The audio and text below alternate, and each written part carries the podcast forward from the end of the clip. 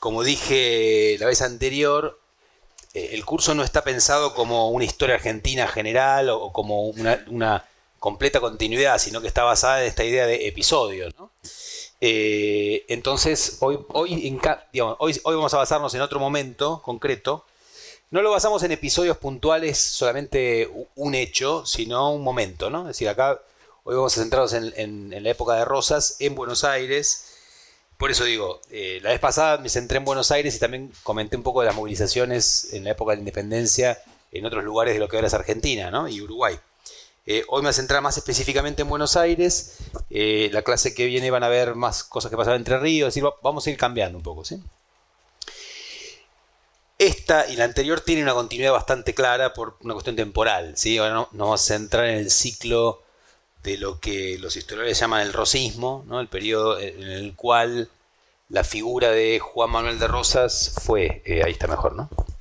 Fue la, mm, la principal figura política de Buenos Aires y después por extensión también de la confederación que él encabezó como, em, eh, bueno, en realidad sin ningún cargo formal, ¿no? Gobernador de Buenos Aires y a cargo de las relaciones exteriores de la confederación. ¿sí? Rosas nunca fue presidente ni nada por el estilo. Por más que de hecho ocupa un lugar similar a lo que hoy en día sería un primer mandatario. Entonces, ¿qué vamos a hacer hoy? Primero quería empezar que el otro día prometí eh, algunas imágenes porque me, las olvidé de esa anterior. Eh, lo que quería, esperen que le encuentre el tono justo a esto, porque los micrófonos... Sí, sí, pero si no, me lo... Ahí está. ¿Cómo? cómo? No, como... No, no, pero este, he usado varias veces estos de Rockstar, pero hay que agarrar la mano. Ahí está. Bueno, a ver, entonces lo que decía. Eh, primero que quiero empezar con algunas imágenes porque la vez pasada terminé comentando sobre el, digamos, una de las marcas de la presencia popular en el siglo XIX eh, rioplatense en general es el la presencia en la literatura y en el ensayo, ¿no? Es decir, como buena parte de, las obras fundacionales de, la escritura argentina reflejan, ¿no? ¿Se acuerdan que lo comenté, ¿no? no, solamente el Martín Fierro y, eh, bueno, Cundo, la excursión a los indios ranqueles, eh, Amalia, El Matadero, Juan Moreira, digamos, todas esas, esas obras que hoy tomamos como elementos claves de la... ¿eh? No me estaría funcionando. Ahí está. Como elementos claves de la literatura o fundacionales de la literatura, no tenían... Eh, perdón, tenían un, o, marcan algo que para los letrados de la época era muy importante, que era la presencia de la movilización popular, ¿sí? que eh, fue, como empezamos a verlo otra vez, uno de los productos de la Revolución de Mayo voy a hacer así, ¿sí? que es mucho más, sencillo. Entonces, vayamos con el tema del rosismo. ¿sí? Eh, hay una discontinuidad entre el periodo que comenté la vez anterior, que es el periodo de, la Revolución, y el periodo de Rosas que se inicia con su llegada a la gobernación de Buenos Aires en 1829, eh, que es el periodo, bueno, justamente de la década de 1820, a la cual me voy a referir para poder llegar después a, a ver las características de las movilizaciones populares de un movimiento político como fue el federalismo rosista, que tuvo mucho, mm, donde hubo mucho peso de lo popular, donde la, presencia popular fue marcada por sus enemigos y por sus adherentes como una de las claves de, la, de, su existencia. Gracias. En particular la pintura de, del periodo bicentenario, del, perdón, del centenario, torno a 1910, eh, casi todos los cuadros que uno ve de, eh, sobre la época de la independencia y, la primera mitad del siglo XIX son invenciones posteriores de artistas que usaban fuentes históricas para diagramar lo que querían decir, pero que no estuvieron ahí. Y sin embargo nos dan la ilusión de que, de que es una suerte de foto, ¿no? No sé, la imagen del 22 de, de mayo de 1810 en el Cabildo, uno la tiene desde la escuela como, como que fue así, es un cuadro que se pintó 100 años después, en base a documentos escritos. ¿no? Eh, bueno, no sé, eh, la imagen de José Artigas no hay ningún cuadro que se, haya pintado cuando él vivía, está inventado, ¿no? De acuerdo a descripciones, todas las imágenes de Artigas, que hoy hay muchísimas, ninguna es de la época, salvo una del anciano, ¿no? Que se usó un poco de base para esta imagen de el guerrero recio que aparece en los cuadros más famosos sobre él.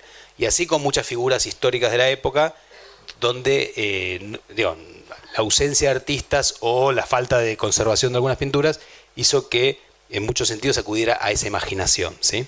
Sin embargo, hay algunas imágenes de la época. Yo quería mostrar algunas que reflejan un poco este mundo popular del cual estamos eh, especializando la cuestión de la movilización. ¿No, ¿No me pasas algunas? Eh? En primer lugar, esto es algo que mencioné en la clase anterior, que, es una clave de la época fundamental eh, en el mundo masculino. A nivel femenino era diferente, que es el tema de la vestimenta. ¿Por qué yo enfatizo el tema de la vestimenta? ¿Se acuerdan que hablamos la vez anterior de esto? Porque es la forma en que la sociedad medía socialmente la, pertenencia. ¿sí? Es decir, la gente hablaba de los de poncho, los de chaqueta, los de levita.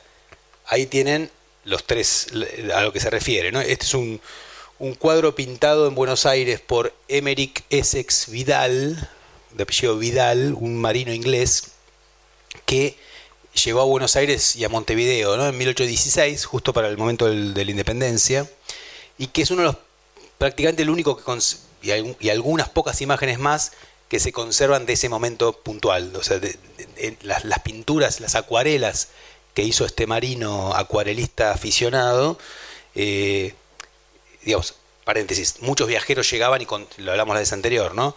Y contaban lo que veían, pero Vidal además lo pintó. Entonces muchos de, los cuadros de él son las pocas imágenes que tenemos sobre el periodo. Para los que estudiamos el mundo popular tiene algo interesante, que no, vamos a verlo todo ahora, pero es que le interesaba mucho el tema de los oficios, entonces pintó al aguatero, bueno, a jornaleros, etcétera, porque le gustaba ese tema, eh, y entonces es una, es una fuente también para los que hacemos historia popular, ¿no? Pero eh, eh, esta, esta escena es, es este interesante porque si bien la, pintura es mucho más grande, yo hice una selección, intenta reflejar, ven que allá atrás a la izquierda está lo que era la Plaza de Toros de Buenos Aires, en retiro, ahora, ahora sería la esquina de Florida y Santa Fe en, la Plaza San Martín, eh, pero lo que muestra, y, él, lo está mirando como, como cuando llega a la terminal de retiro, digamos, este, que estaba el río en ese momento. Pero lo interesante es que es una especie de reflejo social, ¿no? Es decir, de resumen social, perdón donde están como los tres grupos que eh, los cuales digamos se solía dividir a la sociedad, ¿no? los de poncho, los sectores populares, la gente de chaqueta, que son una suerte de sectores medios, y la gente de frac o de levita, que eh, es la clase alta del periodo.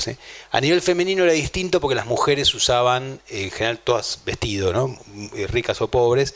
La gran diferencia era, según decía gente como Vidal, que em, las mujeres de, clase alta usaban mayores ornamentos usaban una mantilla en el pelo, mientras que las de clase baja solían usar un rebozo, ¿no? una suerte de ponchito por encima del vestido, que era como una distinción social. Eh, pero eso no, lo pintó Vidal en este, en este cuadro. Entonces, esto es una especie de representación donde, el de Poncho también tiene una cosa medio oriental, ¿no? medio arábiga.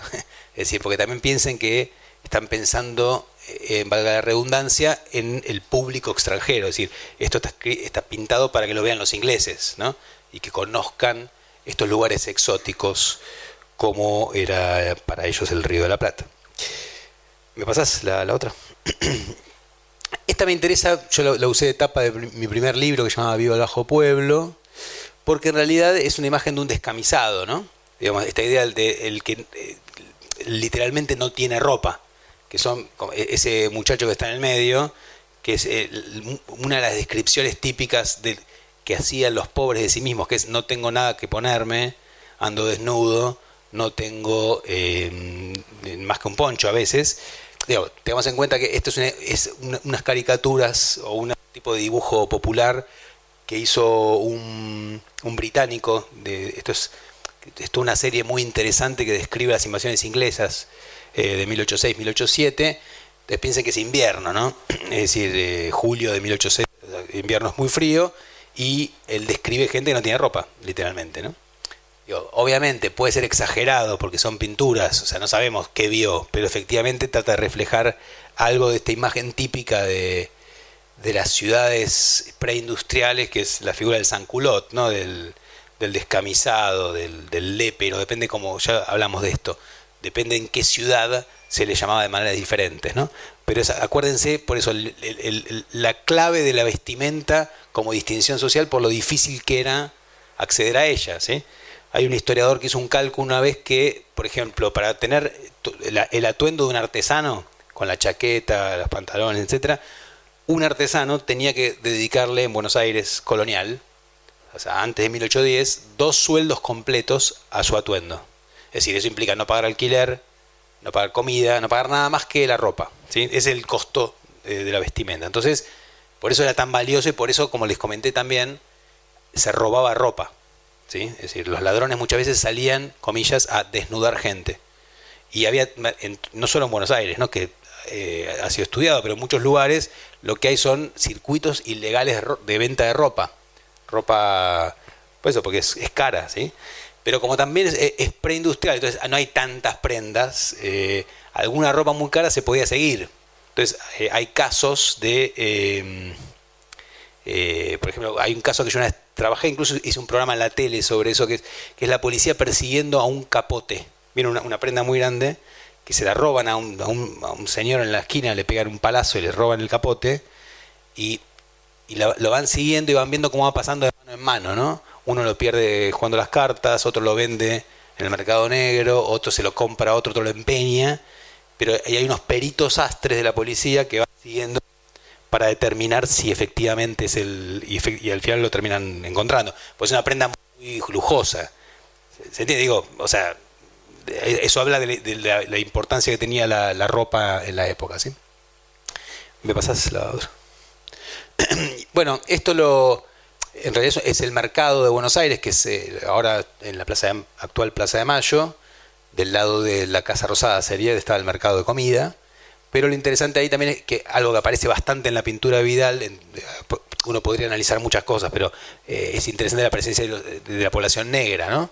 de la que hablamos la vez anterior, digamos, la, la población de origen africano, como un esclavo o, libre, no sabemos, eh, tenía una presencia muy grande en Buenos Aires, donde eh, era más o menos el 30% de la población para 1810, ¿no? Esto es de 1817, 1818.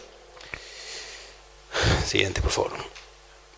Y otra presencia que, había en, este mundo popular eran los indígenas que venían de la Pampa, ¿no? Es decir, que cruzaban la frontera para vender ponchos, los ponchos de lana los, los, hacían los, los, indígenas sobre todo, y eh, plumas, ¿no? Plumeros, todo eso que se ve ahí en, la imagen. Y esto es en Buenos Aires, donde ahora es Congreso, donde está el Congreso, que está ahí adelante está la Plaza Lorea, ese era el, le decía el mercado indio, y era la zona de, la, donde se vendían todos estos bienes robados que comenté antes, muchas pulperías que vendían ropa robada, y también donde llegaban los indios del oeste, pues era la entrada de oeste de la ciudad y vendían sus mercancías. Entonces, aún en épocas de guerra de frontera, siempre el, comercio con los indígenas fue permanente. Eh, y era común, por ejemplo, después de la, de la revolución, no solo en Buenos Aires, sino en general en el litoral, digamos, eh, la aparición de ropa de algodón inglesa, ¿sí? que está viviendo la revolución industrial y que abarata los costos, es interesante cómo convive, por ejemplo, que un paisano que tuviera cierto dinero, fue un pobre de la ciudad o un paisano rural, podía llegar a tener un poncho hecho por, por los indígenas del otro lado de la frontera, de lana, para el invierno, y un poncho de algodón hecho en Manchester, ¿no? Eh, que en Manchester se empezaron a hacer ponchos con el modelo criollo para vender acá y se, se vendía de acá, en Santa Fe, en Entre Ríos, en Corrientes, en todos los lugares que tenían acceso fluvial, ¿no? En cambio, el interior tuvo durante bastante tiempo un, como una suerte de proteccionismo, de hecho, que era que el costo del flete con los caminos malos era tanto que los ponchos ingleses no podían competir con un, en Catamarca con un poncho local por el costo que era mandar el poncho hasta allá, ¿sí? Pero recién con el ferrocarril, digamos, es que, es que eso se vulnera. La otra, por favor. Bueno, esto, también, eh, la calidad no es muy buena, ¿no? Pero son, digamos, parte de la población popular de Buenos Aires también eran todos los contingentes que llegaban de las provincias a, a Buenos Aires. Eh, en viajes que por ahí duraban 10 meses, ¿no? De, ir de Salta a Buenos Aires con carretas, porque eh, en el sentido, digo, estas caravanas que iban por los pésimos caminos de la época y que también eran parte del paisaje urbano, ¿no? estos son arrieros de Tucumán, eh, pero que permanentemente era parte de la composición social de la ciudad, también incluía a estos que no eran locales y que muchas veces eran las víctimas de, por ejemplo, el reclutamiento forzoso, porque no tenían ningún vínculo local. Entonces, si había leva, por ejemplo, se lo llevan a ellos, ¿no? Porque no, nadie los protegía a nivel local. Bueno, y esto ya, eh, acá me voy a detener un poquito, porque voy a recomponer otras cosas. Bueno, em, a ver, nosotros dejamos la vez anterior a... Em, eh, bueno, el, momento final de la revolución, el, tema, ¿se acuerdan? De cómo hubo distintos focos de participación popular en el territorio que ahora es argentino y, uruguayo. Ahora, insisto, me, quiero centrar en Buenos Aires, donde en, el periodo posterior a la revolución, donde cambia la clave de la época, ¿no? Digamos, durante la revolución, los sectores populares en general, digo, en Buenos Aires y en otros lugares pudieron imaginar, digo, después eso no funcionó, pero pudieron imaginar eh, horizontes diferentes de vida, ¿no? Es decir, proyectos distintos, un mayor justicia distributiva, soñar con otro tipo de realidad. Eso hay un montón de pruebas que ocurrió durante el periodo de revolución, en la Salta de Güemes, en la Banda Oriental, en Entre Ríos, etc. Ahora, hay un cambio muy rotundo de eso en el periodo post 1820, eh, cuando eh, no solo hay un desmoronamiento del poder central y por lo tanto quedan solo las provincias, sino que dentro de cada provincia hay una cercanía mayor que nunca antes entre el poder estatal y los grupos dominantes. ¿sí? siempre hubo una cercanía entre las élites, los que controlan el poder local y el, poder político, pero en la, época colonial era una coexistencia entre el poder local y la corona, que estaba lejos. ¿no? Y durante la década revolucionaria hubo muchas tensiones entre, lo, entre el, digamos, el Estado, por llamarlo de alguna manera, y los sectores dominantes de la economía, porque una de las cosas que trae la revolución, y esto ha sido muy estudiado, es la aparición de una clase política, de gente que se dedica a la política. No sé, caso estereotipo Belgrano, ¿no? En que nació hijo de un millonario para eh, que tenía por delante una brillante carrera comercial y se dedica a ser revolucionario. ¿no? Entonces, eh, en, la época se hablaba de la, carrera de la revolución, entre comillas, ¿no? es decir, aquellos que se dedicaron a eso, hicieron de la política su vida. Que digamos, todo el panteón de héroes nacionales es eso, ¿no? aquellos que se, que se hicieron militares y políticos, que en ese momento, o curas y políticos, en, en todo caso, unos y otros son potenciales líderes políticos. Entonces, ese saber nuevo que aparece, esto lo estudió mucho Tulio del Perindongui, ¿no? es decir, este saber nuevo de la política, eh, dividió en un punto, decía este historiador, a eh, los que la dirigían y la clase dominante económica, digamos, ¿no? En una relación cercana pero tensa, porque durante los años revolucionarios digamos, los grupos dirigentes obligaron a, quienes tenían dinero a pagar, a pagar la guerra de independencia. ¿no? ¿Cómo se financió la guerra? Un poco lo mencioné la vez anterior, con empréstitos forzosos. Es decir, ¿cómo se paga el ejército de San Martín? Bueno, usted señor tiene que poner tantos pesos. Le damos bonos y nos adelanta la plata y lo tiene que hacer, le guste o no le guste, porque si no va preso o, se la sacamos a la fuerza. Esa, fue la manera en que funcionó la economía eh, de guerra, digamos, entre 1810 y 1820. Después de 1820 se da una, reconversión de esto donde este, este Estado que puso a su servicio, digamos, a, los grupos dominantes de la economía, invierte el orden y se pone al servicio de esos grupos, ¿no? Eh, y, eso en cada provincia, digamos, donde una cosa que trae la revolución es, bueno, el encumbramiento de las provincias, ¿no? Como, como, como mm, comunidad política. ¿Eso que implica? Que eh, provincias que, se, digamos, que están por encima de la idea de construir un poder central, pero a la vez que subordinan a los grupos, eh, a los pueblos más pequeños. Entonces, durante el periodo que empieza a partir de 1820, las provincias, muchas provincias van a ser federales hacia afuera y centralistas hacia adentro, ¿no? donde la capital provincial dirige todo el resto, impone las autoridades en cada lugar. En el caso de Santa Fe, por ejemplo, en, digamos, eh, Coronda o, la Villa del Rosario, que tuvieron más autonomía durante la década de 1810, dejan de tenerla después de 1820. ¿sí? Pasan entre ríos, pasan en... Bueno, en todas las provincias, salvo en Buenos Aires, se crean los departamentos, ¿no? Y cada, departamento tiene un comandante. Ese comandante es nombrado por, eh, por la autoridad central. En realidad, Buenos Aires, que muchas veces se usa como erróneamente en historia argentina como un ejemplo general, e, es la única que es una excepción en este caso, porque no tiene comandantes departamentales, no tiene departamentos, sino partidos. Mantiene la, vieja organización colonial y en cada partido hay un juez de paz, no hay un comandante. Los comandantes están solo en la frontera. Entonces, en ese sentido, Buenos Aires es distinta. En cambio, todo el resto de las provincias, incluyendo lo que va a ser Uruguay, se organizan en base a departamentos. ¿Se entiende esto? ¿no? Es decir, con un centro que toma las decisiones. Digo, esto hoy nos parece lógico, pero no lo era tanto en ese momento. Es decir, podría eh, hubo otros, digamos, el artiguismo, por ejemplo, reclamaba que cada pequeño pueblo, ¿se acuerdan que los conté? fuera soberano, pudiera tomar sus propias decisiones, ¿sí? Después de la, de la, independencia, eso, fracasa como proyecto político. Y quedan eh, las 13 provincias, 14 cuando Jujuy se separe de Salta en 1838, ¿no? 7, no, me acuerdo, pero por ahí, década del 30. Bueno, entonces, em, eso con respecto a, la a, la unidad política básica del periodo este que estoy hablando, que es la provincia, pero dentro de cada provincia, eh, además, en general, esta distancia entre el poder político y el poder económico es mínima. Son familias, ¿no? Es, es prácticamente lo mismo. Entonces, eh, digo, ahora que vamos al caso de Buenos Aires, por ejemplo, después de 1820, el, gobierno de Buenos Aires se pone al servicio de los intereses de los grupos dominantes, digamos.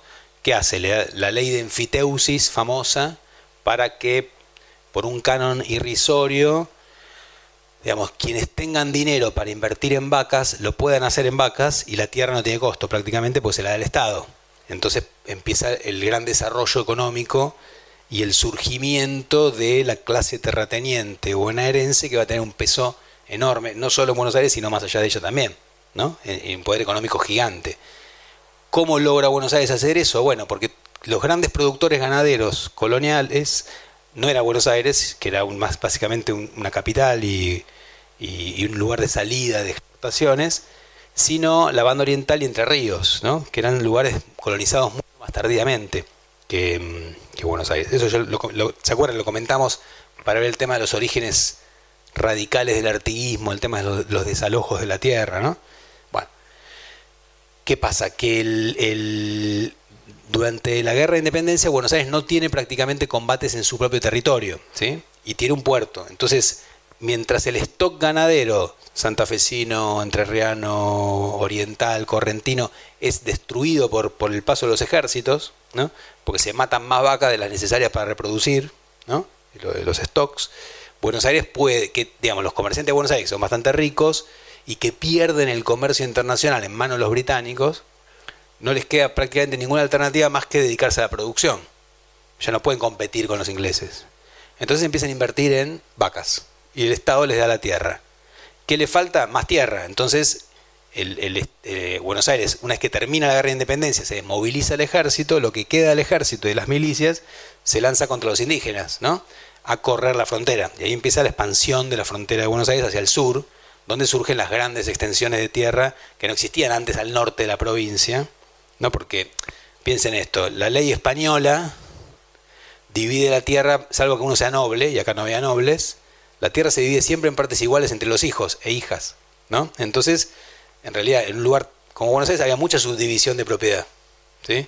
lo que va a surgir después de la revolución es la gran propiedad, ¿no? Estas extensiones gigantes al sur de la provincia, donde surge un grupo muy, muy poderoso, ¿no? Económicamente, uno de cuyos exponentes clásicos es justamente quien va a ser luego eh, gobernador de la provincia, que es Juan Manuel de Rosas. Que es bastante excepcional en un punto porque no era habitual que uno de estos estancieros diera el salto a la política. ¿No? Es decir, en general quienes habían dirigido la, política eran más bien miembros de, esto, de esta clase política que surge con la revolución.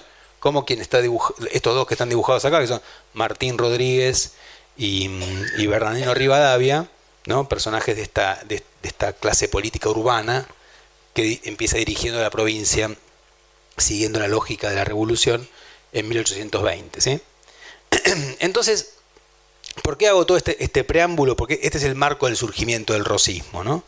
Eh, digamos, 1820 es un momento de colapso, no voy a aburrirlos contándole, a mí me encanta, ¿no? pero esa crisis feroz que es 1820, eh, ya, ya centrado solo en Buenos Aires, aunque pasa en todos lados, eh, pero sí que de, ahí surge una, mm, una, una, alianza, digamos, de los grupos dirigentes intentando dejar atrás todas las luchas políticas facciosas de los años anteriores, para crear una prosperidad provincial. Es decir, Buenos Aires se centra solo en sus propios intereses, se dedica a evitar que, el que las otras provincias puedan armar una coalición más fuerte que ella, pero no intenta seguir dirigiendo al resto durante unos años, sino simplemente dedicarse a sus asuntos, ¿sí? a su propia prosperidad.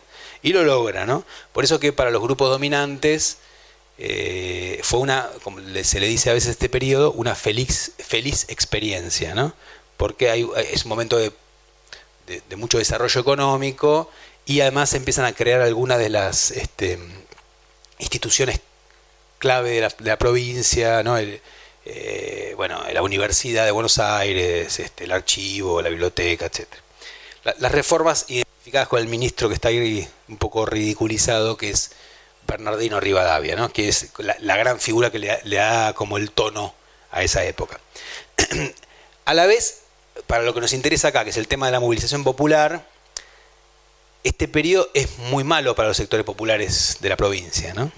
porque lo que hay, como en el resto de las provincias, es un intento digamos, de conseguir, acuérdense que ya lo hablamos con respecto al Congreso de Tucumán, la gran obsesión después de la revolución de los grupos dirigentes es cómo reconstruir un orden, ¿sí? Un orden social, un orden político, un orden productivo, que no sea ya el, colonial, pero que vuelva a la obediencia y a, reconstruir ciertos principios jerárquicos dentro de la sociedad. en buena medida lo que pasa a partir de 1820 y durante décadas es una discusión en torno de cómo va a ser ese orden, quién lo va a dirigir, qué va a incluir, qué no, etc. Pero en todo caso lo que hay es sobre todo una presión estatal y una presión de los grupos dominantes por disciplinar el mundo popular que se había indisciplinado a sus ojos en el periodo revolucionario. En algunos lugares les va a ir mejor, yo lo comenté, por ejemplo en Salta y Jujuy, donde en la década de 1820 el triunfo de los grupos dirigentes es, absoluto y nada en 1830 en Salta hacía pensar que había habido una impugnación tan grande del orden social 15 años antes, ¿sí? con Güemes. En el litoral les es mucho más complicado. ¿Sí? Eh, en el caso porteño, una de las obsesiones de este grupo dirigente que toma el poder en 1820 con mucho apoyo entre, en, la clase alta, es la de el orden productivo, ¿no? la ley de Fiteus y lo que comentaba antes, pero también hay un gran anhelo que es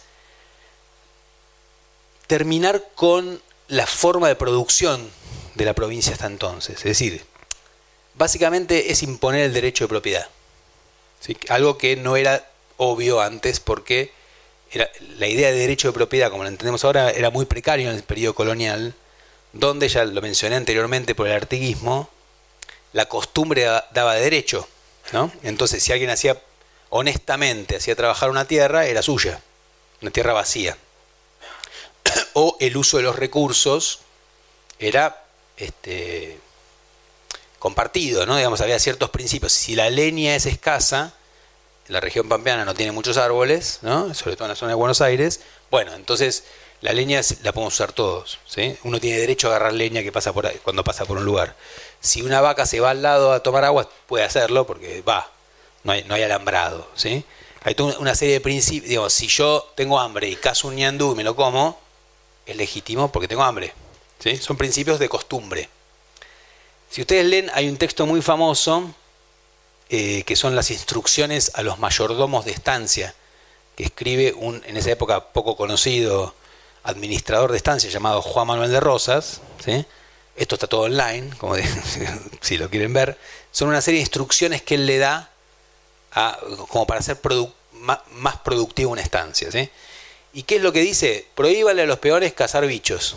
Que no casen nutrias, que no casen andúes, ¿sí? que no casen bizcacha, porque entonces, ¿qué pasa con eso? Es una forma alternativa de, salario. Es decir, tenés forma de alimentarte, digamos, no tenés que comprar esa comida, entonces podés, tenés, alternativas al trabajo. Una de las grandes obsesiones de los grupos dirigentes como Rosas, digamos, en este momento es cómo hacer para obligar a la población rural a trabajar en las estancias. ¿sí? En un periodo que estructuralmente es bastante, digamos, le da no ventajas, porque la verdad que no, era que su vida fuera cómoda, pero tiene algunas situaciones que les permiten a, los, trabajadores negociar ciertas condiciones de trabajo. ¿sí? Básicamente que hay poca gente. Entonces, cuando hay poca gente en un sistema económico, los salarios son altos, porque hay que atraer... Eh, entonces, como ustedes bien saben, el litoral se convierte en un polo de atracción de población de otros lugares, ¿no? Eh, atracción que no va a terminar nunca prácticamente, salvo algunos momentos de crisis, permanentemente gente de otros lugares yendo a vivir a la zona de Buenos Aires, también a otros lugares del litoral. Entonces, eh, uno de los grandes problemas que tienen los, productores, los grandes productores, es, por un lado ya no hay más esclavos prácticamente, salvo, digamos, porque no se puede comprar nuevos, ¿se acuerdan? No hay tráfico, no nacen nuevos, entonces cada vez hay, cada vez hay menos. En el periodo colonial los esclavos eran la mano de obra estable de una estancia. Hay que reemplazar eso, ¿sí? Y el salario es caro. entonces, ¿y cuál es el otro problema que tienen? Que es que esto lo, han descubierto o, lo han trabajado muchísimos historiadores de la década del 80 para acá, que es que la gran mayor parte de, la gente en la, en la, en la región pampeana, en Buenos Aires en particular, se podían campesinizar, digamos, se volvían pequeños productores, ¿sí? Conseguían un, terrenito, lo alquilaban o lo ocupaban ilegalmente, o se agregaban, ¿no? Como se decía en la época, que es este un rancho al lado de uno por, por compadrazgo o porque se acercaban y entonces dividían con otro productor la mediería, ¿no? lo que producía lo dividía en dos partes. Hay un montón de arreglos posibles, en general de palabra, por lo cual un montón de gente tenía alternativas al salario para, subsistir. ¿sí? No están obligados a ir a trabajar a la estancia. O lo hacían por temporadas, ¿no? Tenían unas vaquitas propias, cultivaba trigo en su, en su, y después, en otros momentos, los varones se empleaban en alguna estancia, en la época de la yerra o o cuando había que faenar, ¿no? y después volvían a sus propias explotaciones. Entonces, esa complementariedad les daba a, los paisanos cierto poder de negociación de sus condiciones de trabajo, de los salarios, etc. Y una de las obsesiones de los grupos dirigentes durante mucho tiempo va a ser cómo terminar con eso. Cosa que en realidad durante décadas no van a lograr, ¿no? Porque, bueno, justamente por el tema de la poca población y el tema de la existencia de la frontera, ¿no? Con los indios, que es un lugar también de paso, de mucha movilidad.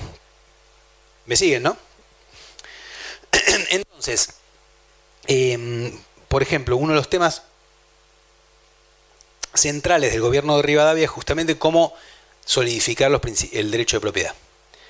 Cómo, lograr reemplazar los acuerdos de palabra de un alquiler, por ejemplo, por un, por un, por un escrito, y cómo eh, intentar desalojar a la gente que, está ocupando, entre comillas, ilegalmente terrenos, ¿no? Cosa que se les complica muchas veces por lo mismo que había pasado antes en la banda oriental, porque los que están ahí no se quieren ir, y entre otras cosas porque a, raíz de la revolución muchos son milicianos que están armados, ¿no?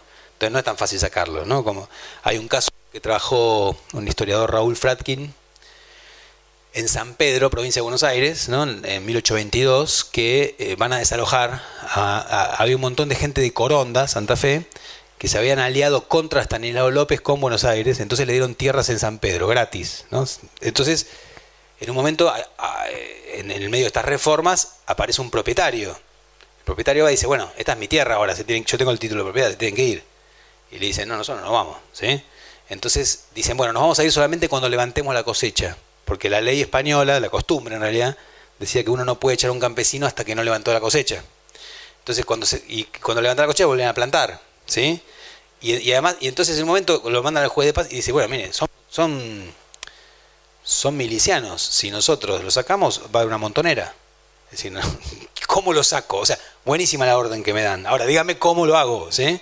Entonces no lo sacan, ¿sí? Esto no quiere decir que, insisto, que su vida fuera rosa, ¿sí? sino que 60 años después lo sacan a patadas, ¿sí? porque eh, eh, el poder represivo cambia, porque la situación estructural cambia. ¿sí? En este momento todavía este ideal de los grupos propietarios de conseguir dividir a la sociedad en tres grupos bien claros, que son los asalariados, los propietarios y los arrendatarios, no va, no va a funcionar y, todo eh, eh, el, mundo rural bonaerense va a ser muy variado como era antes, con un montón de tipos de relaciones de producción distintas. ¿sí? Pero lo que sí va pasando es que se va generando cierta, uso del término popular, bronca contra el gobierno por estos intentos. ¿no? Y entonces empieza a asomar en Buenos Aires algo que no existió en, mientras existió el, el artiguismo en, Entre Ríos y en, la banda oriental, digo, estamos hablando de vecinos de Buenos Aires, no, no es que, era otro mundo, ¿no? O sea, 40 kilómetros de esta colonia de Buenos Aires.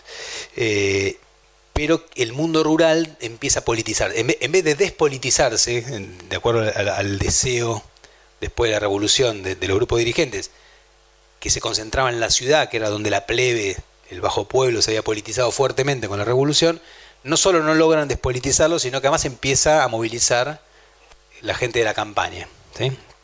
Y esto se vuelve mucho más complicado cuando digamos, eh, las Provincias Unidas se vuelven a intentar unir en 1824 y van a la guerra contra Brasil por la cuestión, no, no, no me meto en ese tema, ¿no? pero por el tema de quién se queda con la banda oriental, de la provincia oriental. ¿no?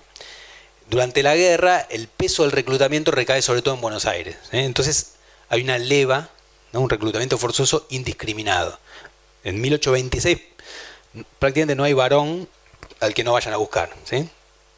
¿Y a quién se reclutaba en teoría? Al que era vago. ¿sí? ¿Se acuerdan de esto? El vago y los malos mal entretenidos. ¿sí? ¿Y quién es un vago? Aquel que una autoridad dice que es vago. Pues la mayor parte de los llamados vagos no eran no era que no trabajaban, sino que no trabajaban de acuerdo a los lineamientos que querían los gobiernos, que era con un contrato oficial mes a mes, lo que se llama la papeleta de Conchavo, ¿no? Que obliga, hubiera, digamos, los que tenían papeleta de Conchavo, que eran poquitos, eh, significaba que están empleados permanentemente en un lugar. Cuando en realidad la mayor parte de los paisanos lo que hacía era ir pasando de estancia en estancia, se iban moviendo, entraban y salían del mercado de trabajo, pero en general trabajaban, lo que pasa que si se enojaban con un patrón, se iban a buscar a otro, digamos, tenían ciertas ventajas por estas condiciones estructurales que mencioné antes, ¿no? Entonces, la caída de la, leva sobre los vagos genera mucha, mucho descontento, ¿no? Insisto con esto porque los vagos no son necesariamente los más pobres, ¿no? sino los más desprotegidos. Puede haber alguien muy pobre y efectivamente que, prácticamente no trabajara, pero que vivía en el pueblo hace mucho tiempo, en un pueblito, lo conoce al juez de paz, conoce a todos y es, está y es miliciano. Ese está protegido, en teoría no se lo pueden llevar, ¿sí? Pero el migrante, ¿no? el santiagueño, el cordobés, que van a trabajar a Buenos Aires buscando mejor vida, y ese va a ser probablemente soldado porteño. El ejército porteño son migrantes que vienen de otros lugares a, la provincia. ¿no? Entonces, lo que genera la gran leva de 1826 es un enorme descontento que se suma a estos otros descontentos que, eh, que venían apareciendo desde 1820 con los avances del Estado por controlar mejor a la población y cambiar el orden productivo. Y eso genera, eh, esto también lo, trabajó muy bien eh, Raúl Fratkin, en un libro hermoso que les recomiendo, que se llama Historia de una montonera, que es una la aparición de montoneras que antes no había en la provincia de Buenos Aires. Montoneras de que desertores del ejército, campesinos, digamos, paisanos que eh, se hacen montoneros porque están enojados con la situación. Eh, no que vienen de otros lugares, sino que son de, los mismos pueblos que se levantan en armas. ¿sí? Em, la que él trabaja es una montonera que ataca a los pueblos de Luján y de Navarro en 1826. Un, episodio mínimo, ¿no? Chiquitito, pero lo que, lo que muestra es cómo lo que se va a identificar después con el rosismo, la montonera federal, se, viene formando desde antes. ¿sí? ¿Vamos bien? Entonces, em, y a la vez, en la ciudad va a pasar algo muy importante también, que es la aparición de, un sistema electoral para dirimir quién accede al poder. Como pasó en buena parte de las provincias. Es decir, ¿se acuerdan que hablamos en la década del 10? La discusión de si tenía que haber cabildo abierto, ¿no? que era una, democracia directa. ¿Se acuerdan de esto? Si votar o no. Finalmente, en 1820, el triunfo del republicanismo en todo el país viene de la mano de la fuerte identificación de república con sistema representativo. Es decir, hay que votar a los legisladores. ¿Quién puede votar? Eso varió de provincia en provincia, pero en general fue muy amplio el, registro eh, dentro de los varones. ¿no? En el caso de Buenos Aires, que que estamos viendo ahora, en 1821 se hace una ley electoral por la cual todo varón adulto que sea libre puede votar. Si no hay ningún requisito especial para votar, salvo no ser esclavo. ¿sí? Que en ese momento ya son menos que antes. ¿sí? Entonces, no hay distinción de color, como había en el periodo colonial, o no hay distinción de, como en esa época en Europa, de ingreso. ¿sí? Sí para ser elegido diputado. Ahí hay que tener un patrimonio, pero no para votar. ¿sí? Entonces, eso le da a los sectores populares la posibilidad de intervenir políticamente desde una manera distinta que va a empezar a ser utilizada por los grupos dominantes para crear, digamos, bueno, movilizar gente para votar y, ganar las elecciones, ¿no? Es decir, eh, esto lo, van a hacer las autoridades desde 1821, que ganan siempre, porque movilizan también a los soldados, a los marineros a su favor. Eh, todo este, este, grupo que dirige el grupo Rivadaviano gana, gana permanentemente las elecciones. Pero en oposición al grupo Rivadaviano se va a conformar un partido se le dice el Partido Popular, en torno a la figura de Manuel Dorrego, que va a intentar justamente crear, crearse un capital político que le permita disputar el poder con estos, con estos rivadavianos. ¿eh? ¿Y cómo tiene que hacer un partido para poder competir contra la maquinaria estatal, digamos, contra el voto de los empleados públicos, de, las, de los soldados, etcétera? Bueno, tiene que empezar a buscar de qué manera seducir la gente no iba a votar suelta en esa época, sino a grupos de votantes para que vayan a, competir por, en la mesa electoral. ¿sí? Esto lo trabajó muy bien una historiadora rosarina, ¿no? Eh, Marcela Ternavasio, que tiene un libro sobre las elecciones en Buenos Aires en ese momento. Pero ¿qué hace entonces este grupo dorreguista, digamos, este Partido Popular? Bueno, empieza a atender y a los intereses de, la plebe local, la plebe porteña, para, para seducirlo para que vayan a votarlos, ¿no? Entonces, eh, por ejemplo, Dorrego se vestía a sí mismo de. se vestía al modo popular, se ponía, se ponía una chaqueta, un poncho, se iba a las pulperías a hablar con la gente, ¿sí? Esto está contado en varios lugares. Pero además de estos gestos más simbólicos, ¿no? Y que, que no son menores, ¿no? Porque tienen que ver con la construcción de qué manera construían poder estos personajes que la historiografía llama caudillos, ¿no? Es decir, estos líderes populares que son uno de los resultados del, proceso revolucionario. ¿Cómo construían su poder? ¿Por qué los convertía en líderes? ¿no? Digo, eh, el caso de Dorrego en ese caso es un, tanto distinto, es un líder urbano, ¿no? La única ciudad grande que había, que era Buenos Aires, pero todos los trabajos de, que, hablan del caudillismo, los más nuevos, digamos, los menos estereotipados, muestran que efectivamente los caudillos son personajes de, alta, de alto nivel social, es decir, pertenecen a, las clases altas, y, que en la construcción del poder tiene que ver su, eh, su carisma, su, su desempeño militar, su capacidad de mando, eso es indudable. Incluso si uno incorpora una dimensión de género, también el tema de, representar ideales masculinos, ¿no? De honor y eh, bueno, de masculinidad, ¿no? Como ideal, ideal de hombre. Eso hay mucho, de proyección de los seguidores de, sus líderes. Pero también está esto de, incorporar intereses populares en, la, en, sus reclamos políticos. ¿no? Es decir, de, interpelar, de escuchar. ¿sí? Por ejemplo, Dorrego, la primera vez que lo eligen diputado en Buenos Aires en 1823, ¿qué es lo primero que hace cuando lo nombran? Eh, pedir que no haya más leva. La primera medida que dice es hay que prohibir la leva, no tiene que haber más reclutamiento forzoso. Que ese mismo año había habido un, pseudo levantamiento en Buenos Aires en contra de un intento de reclutamiento forzoso. Si lo que más odiaba la población de los paisanos y los pobres era la leva, ¿no? que lo saquen de su casa y lo manden a la frontera sin pagarle. Bueno, le, sigue pasando todavía a Martín Fierro 50 años después, ¿no? El, comienzo de Martín Fierro es eso, es una leva indiscriminada que le hace perder todo, ¿no? Eso existía de antes, obviamente, y es uno de los grandes malestares que después José Hernández va a llevar a la protesta en ese poema fabuloso, pero que es una constante de la, región pampeana, ¿no? Entonces, digamos, Dorrego no solamente es carismático, buen militar, eh, dicharachero y, se viste con un poncho ¿no? para hablar con la gente. Además escucha y lleva esos intereses a, a, la, política, a la política concreta.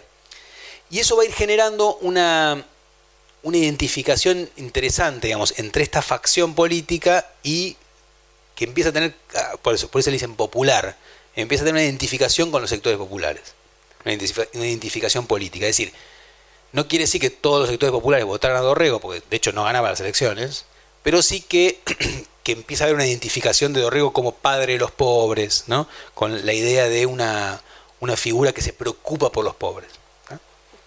O por ejemplo, no sé, cuando lo eligen diputado en 1824 eh, saca una ley proteccionista para que no se pueda importar harina, ¿no? Porque los labradores que vivían alrededor de la ciudad se quejaban de que traían harina de Estados Unidos y, lo, los arruinaba la competencia. Entonces Dorrego lo prohíbe, ¿sí? Después cuando pierde la elecciones le vuelven le sacan la protección a a la, harina. Ese tipo de cosas que nos parecen medidas menores quizá hoy, para los labradores no era nada menor.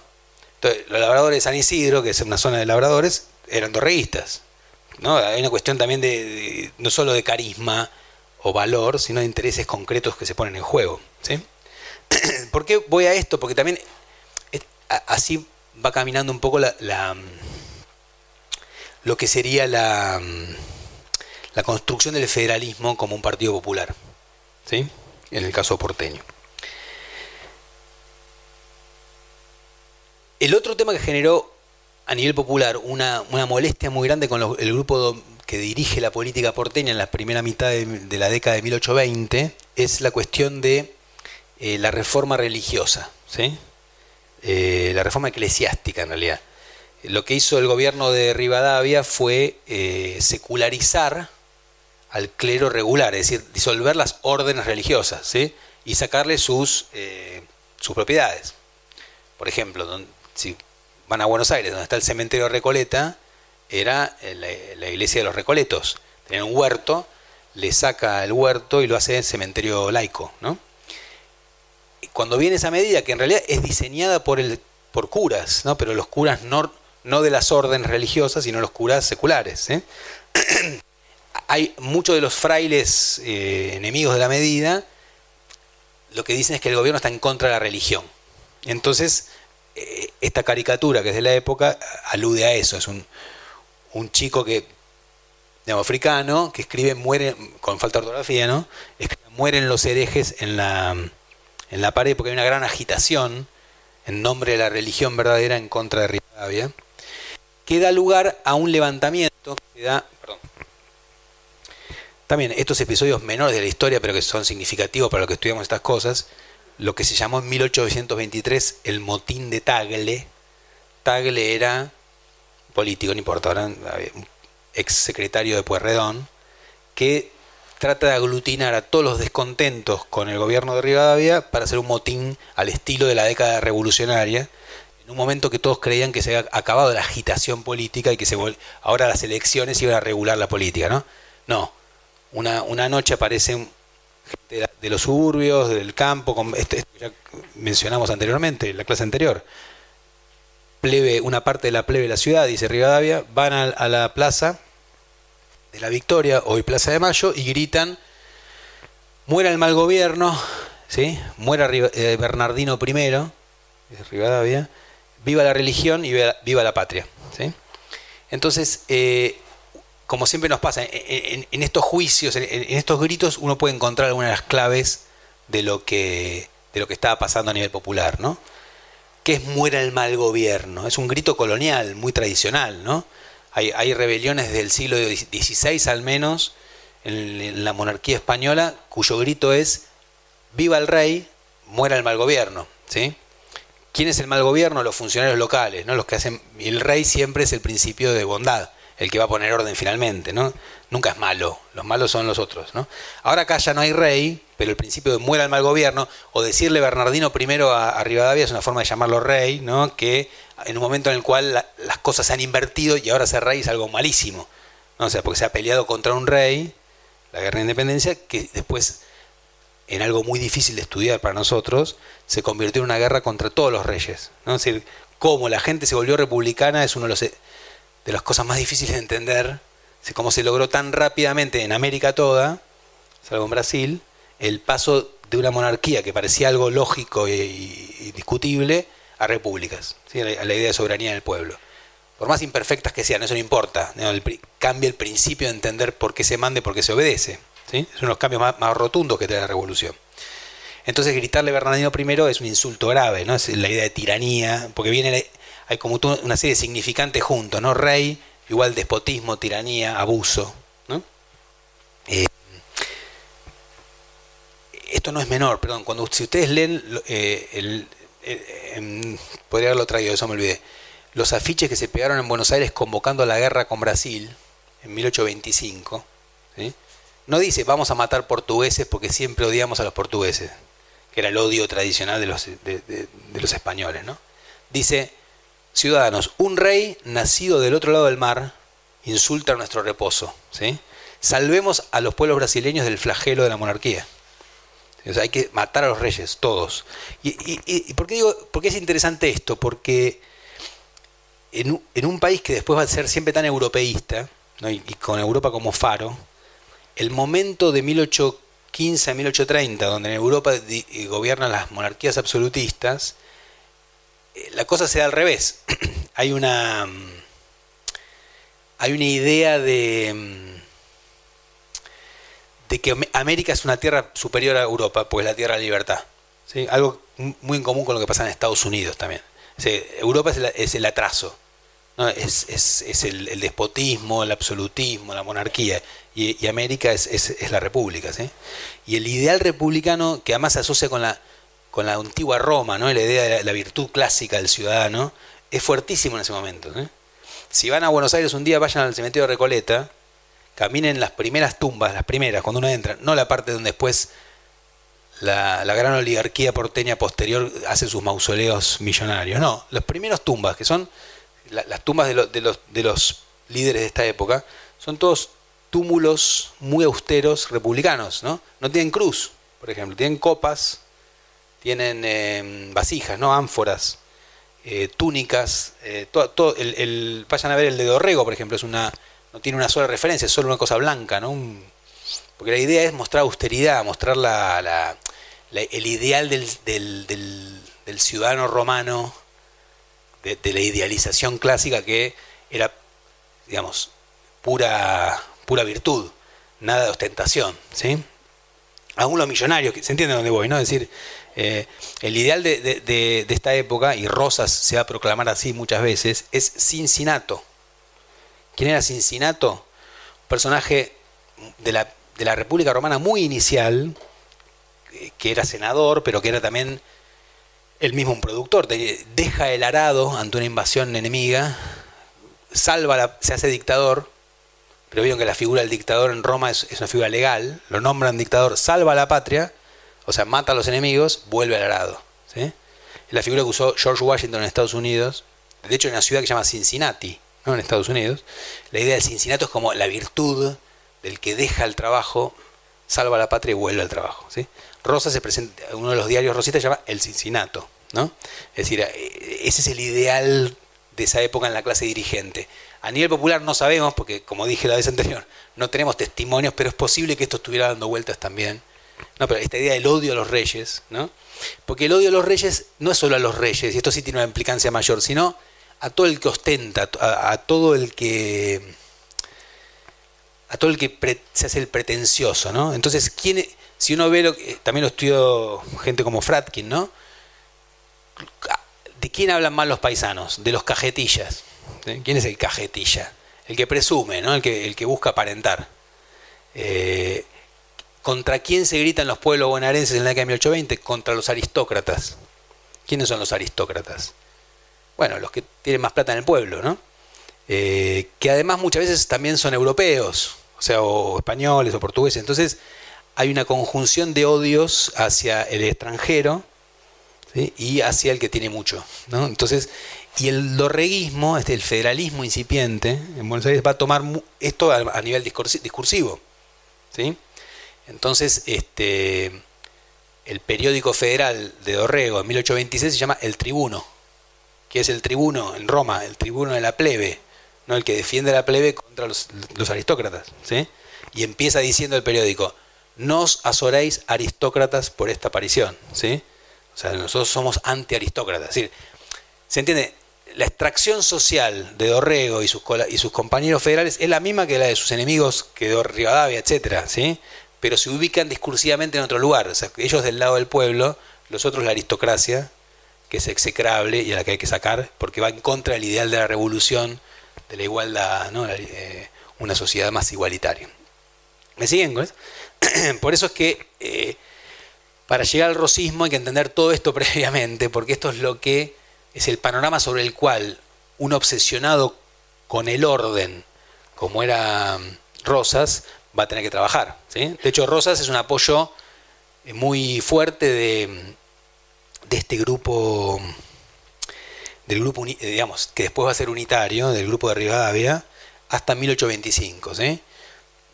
En 1826, en realidad, este grupo va a intentar dividir la provincia de Buenos Aires en dos, hacer dos provincias nuevas, para, ¿no? para administrarla mejor, una con capital en Chascomús, otra con capital en San Nicolás, y que la capital se nacionalice y dirija todo el país.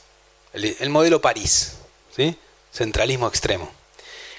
Ahí Rosa, Sanchorena, Massa, Arana, de ese grupo de grandes propietarios, dicen, bueno, que le quitan todo poder al mundo rural, y entonces cambian de bando, dejan de apoyar a este grupo y se pasan a apoyar a los federales de Dorrego, etcétera, con los cuales hasta entonces llevan muy mal. Y ahí surge el Partido Federal Poderoso porteño entre el grupo tradicional del Partido Popular y el, Partido Neofederal, que son el grupo de Rosas. Y la conjunción de ellos les da mucho poder. ¿Me siguen? Ah, digo, eh, ahí llegamos a la famosa disputa entre unitarios y federales. Es decir, ¿desde cuándo tiene sentido hablar de unitarios y federales? Desde el Congreso que se convoca en 1825 eh, para ah, cuando los ingleses dicen nosotros no podemos negociar la independencia. ¿Ustedes quieren que reconozcamos la independencia? Bueno, ¿la independencia de quién? Son, son 14 provincias, 13 provincias separadas. Júntense, hagan algo. Entonces, convocan un congreso para volver a armar la unión. ¿sí? Y a la vez por el tema de la inminente guerra con Brasil. ¿sí? Entonces, se forma ese congreso, se le pone por primera vez un nombre que es República Argentina un nombre unitario, ¿no? Una, no provincias unidas, no un plural, sino una unidad, ¿sí? Y ahí aparece la, discusión que ya estaba presente en la década del 10, o sea, una, una única soberanía, una unidad o varias que priman, ¿no? Y así se divide el Congreso entre los que quieren una cosa, a los cuales sus enemigos llaman unitarios, ellos no dicen somos unitarios, ¿eh? que son los viejos, la misma lógica del centralismo de la década de 1810, solo que en 1810 no se hablaba de unitarios, pero la idea es muy parecida, ¿sí? Y los federales que se oponen a eso. Y que tienen muchas diferencias internas, pero que tienen una cosa que los unifica, que es em, bueno, el odio a los unitarios y a la vez el, eh, el apoyo popular. Los 10 federales se caracterizan por eso. Aunque entre ellos tienen diferencias enormes y por eso es que en ese Congreso de 1824-26 los, federales no logran presentar un proyecto de constitución federal. Entre otras cosas, pues, no, no, tenían acuerdos básicos. ¿no?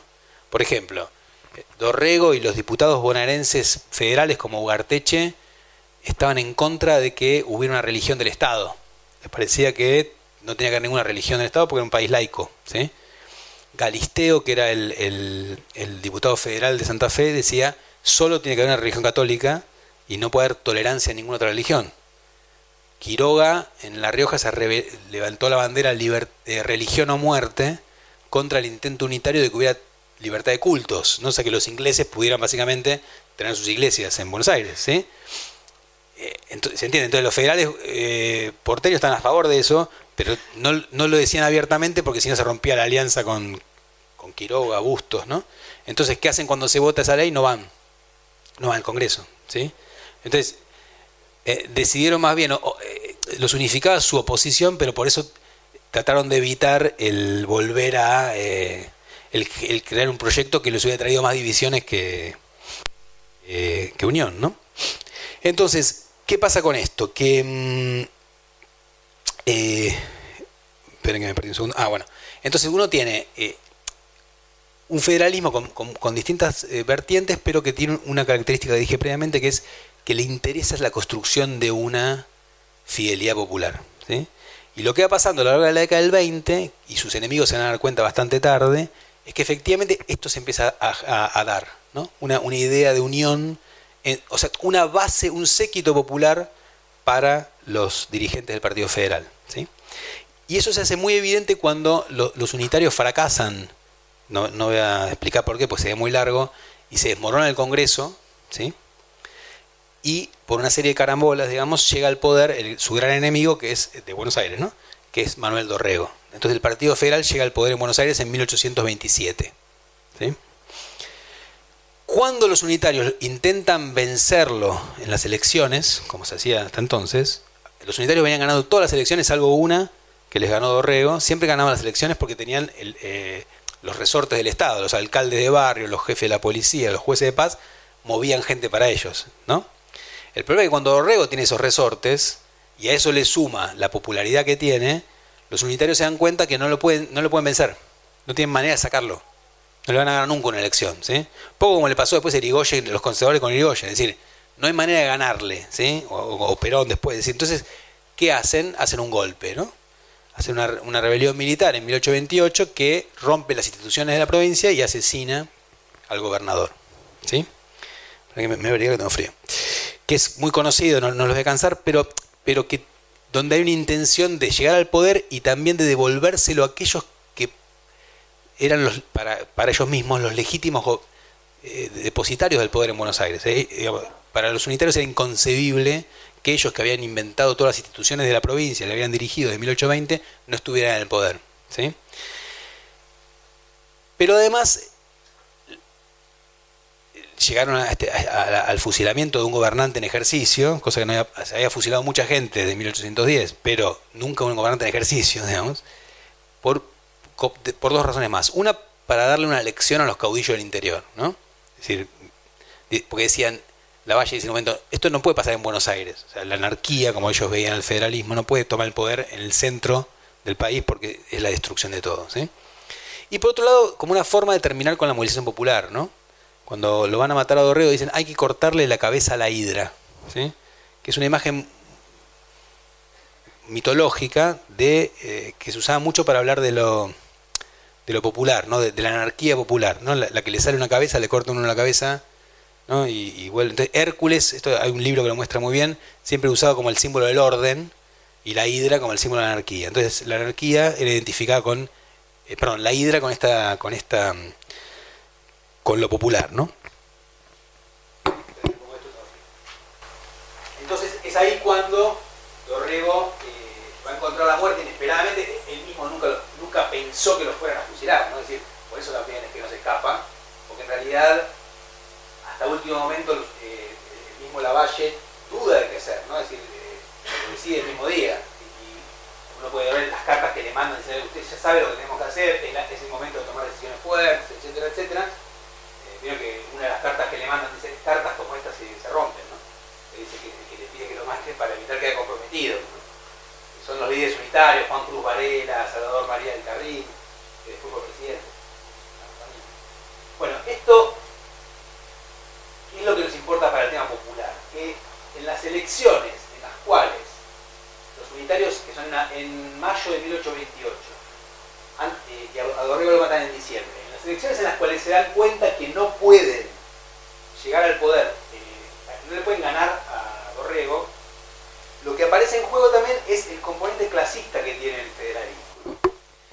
Clasista no en el sentido del, siglo XX, sino en el sentido de la impugnación social que, que se, asocia mucho con el federalismo. ¿Cuál es el grito de los federales en esa elección? Viva el bajo pueblo, ¿sí? Eh, mueran los de Casaca y Levita y viva el gobernador Dorrego. O sea, mueran los de Casaca y Levita, que son como vimos, la marca social de, Entonces, los periódicos dicen, esta es una dirección de, las chaquetas contra los, contra los fracs. ¿Sí? Es decir, la idea de eh, los pulperos, los artesanos y, también la gente de poncho, los más pobres, contra los sectores dominantes. ¿sí? Es decir, que, insisto, la dirigencia de un partido y del otro son, socialmente tienen el mismo origen, son, son gente de, de la élite porteña pero lo que implica, sus proyectos son asociados con grupos sociales distintos. ¿Sí? Y con eso vamos a llegar al rosismo, porque la muerte de Dorrego va a generar algo que nadie esperaba, que es que en vez de cortarle la cabeza a la hidra, le salen más cabezas, ¿sí? Porque lo que va a haber es un levantamiento popular que ha sido estudiado por muchos historiadores en Buenos Aires, inesperado y, que no, dirige nadie, ¿no? Decir, eh, sino que se va, se va, formando montoneras de manera autónoma. ¿sí? Siempre se, tradicionalmente se decía Rosas armó sus peones contra los unitarios, ¿no? Pero Rosas se fue a Santa Fe, ¿no? Porque se escapa para que no lo maten a él. Y son los grupos dispersos de, de, las, milicias que él había reunido para defender a Dorrego cuando lo sacan del poder y que son derrotadas en la batalla de Navarro, ¿no? 1828. esos grupos empiezan a, congregar por Luján, después más al sur, en la frontera con los indígenas, en Lobos, en Monte, en Chascomús, y se forman partidas que quieren vengar a Dorrego y, y, sostienen que Rosas, que era el comandante de milicias de la campaña, o sea, tenía un cargo legal, tenía que ser el reemplazante legítimo de Dorrego y no el usurpador Lavalle. ¿no? Entonces, a, esto se va a, estos grupos de paisanos en armas, digamos, se le agregan los, eh, grupos indígenas del otro lado de la frontera que habían sufrido durante el periodo de predominio unitario incursiones muy terribles sobre las tolderías, ¿no? Las, más famosas eran las del prusiano eh, coronel Rauch, ¿no? que, eh, que había cometido, digamos, incluso había entrado en tolderías matando a niños, mujeres, o sea, fue era particularmente odiado y de hecho los indios lo van a matar en la batalla de las Vizcacheras, cuando estas partidas empiezan a organizarse y atacar al ejército de la Valle, que era el ejército que había venido bien entrenado, ¿no? bien equipado de la guerra con Brasil. Eh, en la ciudad no pasa nada porque básicamente porque está el ejército ocupándolo, o sea, solo hay agitación, hay carteles en, contra de la Valle, mujeres que pintan consignas, pero no hay, no hay movilización política porque hay un ejército de ocupación, básicamente, ¿no? Pero la, campaña se empieza a organizar y después López, desde Santa Fe, llega con Rosas, se ponen al frente de las partidas y sitian Buenos Aires, ¿sí? durante todo 1829, obligando a finalmente a los unitarios a rendirse, a abandonar la ciudad, y eso permite que Rosas sea elegido gobernador con mucho apoyo popular y también de los grupos dirigentes que dicen, bueno, este puede llegar a devolvernos el orden, ¿sí? Entonces, el primer gobierno de Rosas, que es de 1829 a 1831, 1832, perdón, eh, es un gobierno con mucha legitimidad política. ¿sí? Y además Rosas pide esto que es muy conocido, que es que dice, para poder gobernar en un periodo de crisis necesito facultades extraordinarias. ¿sí? Algo contemplado en el, republicanismo, ¿no? el tema de, bueno, en una situación excepcional, uno suspende algunas garantías para poder salvar esa situación excepcional. Y así llega al poder. entonces, lo que es importante, lo, lo que varios historiadores han trabajado en las últimas décadas es esto de un levantamiento popular que Rosas no prepara, pero que capitaliza para llegar al poder. ¿sí? Entonces el rosismo empieza con una gran movilización, ese es el producto de una movilización Eh, y de un entusiasmo popular enorme por el federalismo. Entonces lo que vamos a ver en lo que queda la clase es eh, un, un, un movimiento que llega al poder con una gran movilización popular y cae mucho tiempo después sin ninguna defensa popular. ¿Qué pasó en el... O sea, porque en Caseros el ejército de Rosas no pelea, se va. Básicamente ah, tiran 10 tiros y, se, retiran, ¿no? no hay ningún entusiasmo para defenderlo. ¿Qué pasó en el medio, no? Entre 1829, que llega con tanta efervescencia al poder, y 1852, em, cuando... y ahí hay una cosa que me parece muy importante tener en cuenta, que es el hecho de que el rosismo... ¿A qué le decimos rosismo? Bueno, a su régimen en Buenos Aires, que tiene características muy particulares, también por extensión lo usamos a veces para hablar al predominio de Rosas en toda la Confederación, ¿sí? Pero no son las mismas características las que tiene el rosismo en, en la provincia donde surge que, la, que las que toma en otros lugares. En cada provincia fue, eh, tuvo características distintas. Pero ¿cuál es la clave del, que, que, Rosas intenta imponer? Y esto otra vez cito al Perindongui, que para mí es la mejor interpretación sobre lo que hace Rosas. Rosas es alguien que llega al poder buscando el orden. ¿no? Un hombre de orden, siempre dijo eso. ¿no? Es decir, ¿cómo, cómo conseguir ese orden que los unitarios no lograron, que la revolución rompió? ¿Cómo se reconstruye un orden? Un orden social, un orden productivo. Y lo que entiende Rosas es que en una sociedad tan politizada y tan movilizada, ese orden no se va a conseguir intentando eliminar la movilización popular sino poniéndose al frente de ella, convirtiéndose en su líder. Y él lo dice, palabra por palabra se lo dice, eh, lo busca en internet, a, un diplomático oriental que se llama Ventura Vázquez. Ventura Vázquez. Ventura Vázquez le comunica a su gobierno, que ya había surgido hace poquito el Estado Oriental, hoy Uruguay. Le dice, Rosas me dijo que él se hizo más gaucho que los gauchos, ¿sí? O sea, aprendió a hablar pampa, a, entender lo que, digo, también, también para, poder eh, trabajar en la frontera, eh, y se puso al frente de los reclamos populares. Y, Rosas dice, eh, los, pobres siempre quieren abatir a los ricos. Yo lo que, lo que intenté hacer es, y, y, eso es lo que no entendió Rivadavia, dice, no entendió cómo trabajar con la gente de acción. Yo en cambio intenté escucharlos y ponerme al frente de, ellos para poder controlarlos. entonces, ¿y de qué manera se puede hacer ese control? Cuando todos los anteriores, digamos, los intentos han fracasado de disciplinamiento. Bueno, a través de la política, exacerbar la identidad política. Lo que va a hacer Rosas en su gobierno es llevar al extremo la identificación de todos con el federalismo. Incluso en la ropa, incluso en, las casas, que es pintar todo de rojo. ¿sí? ¿Cuál es el proyecto? Si todos somos federales, si la política es absolutamente federal, si todos somos del mismo partido, finalmente no hay política, porque no hay otro partido. Si, digamos, si solamente se puede ser federal, digamos, no hay nadie enfrente, ¿no? lo, otro se va a convertir en un, en un principio abstracto. Porque, ¿Cuál es el, el, principio que toma Rosas? Es mueran los salvajes unitarios. ¿eh? Mueran los salvajes, asquerosos, inmundos unitarios. ¿eh? Pero eh, progresivamente eso va de la mano con que deje de haber unitarios. Porque se van, o los matan. O, entonces, en un momento, digamos, el, plan perfecto, por decirlo de una manera, es todos somos federales, todos gritamos eso, pero finalmente no hay nadie contra quien pelear, ¿no? Sería un poco la, el proyecto a largo plazo. Pero lo que es importante es tener en cuenta que el rosismo ni Rosas era un todopoderoso genial, ni el rosismo fue siempre igual a sí mismo. ¿sí? Como cualquier movimiento político, tiene diferencias a lo largo del tiempo, ¿no? de su surgimiento y su final.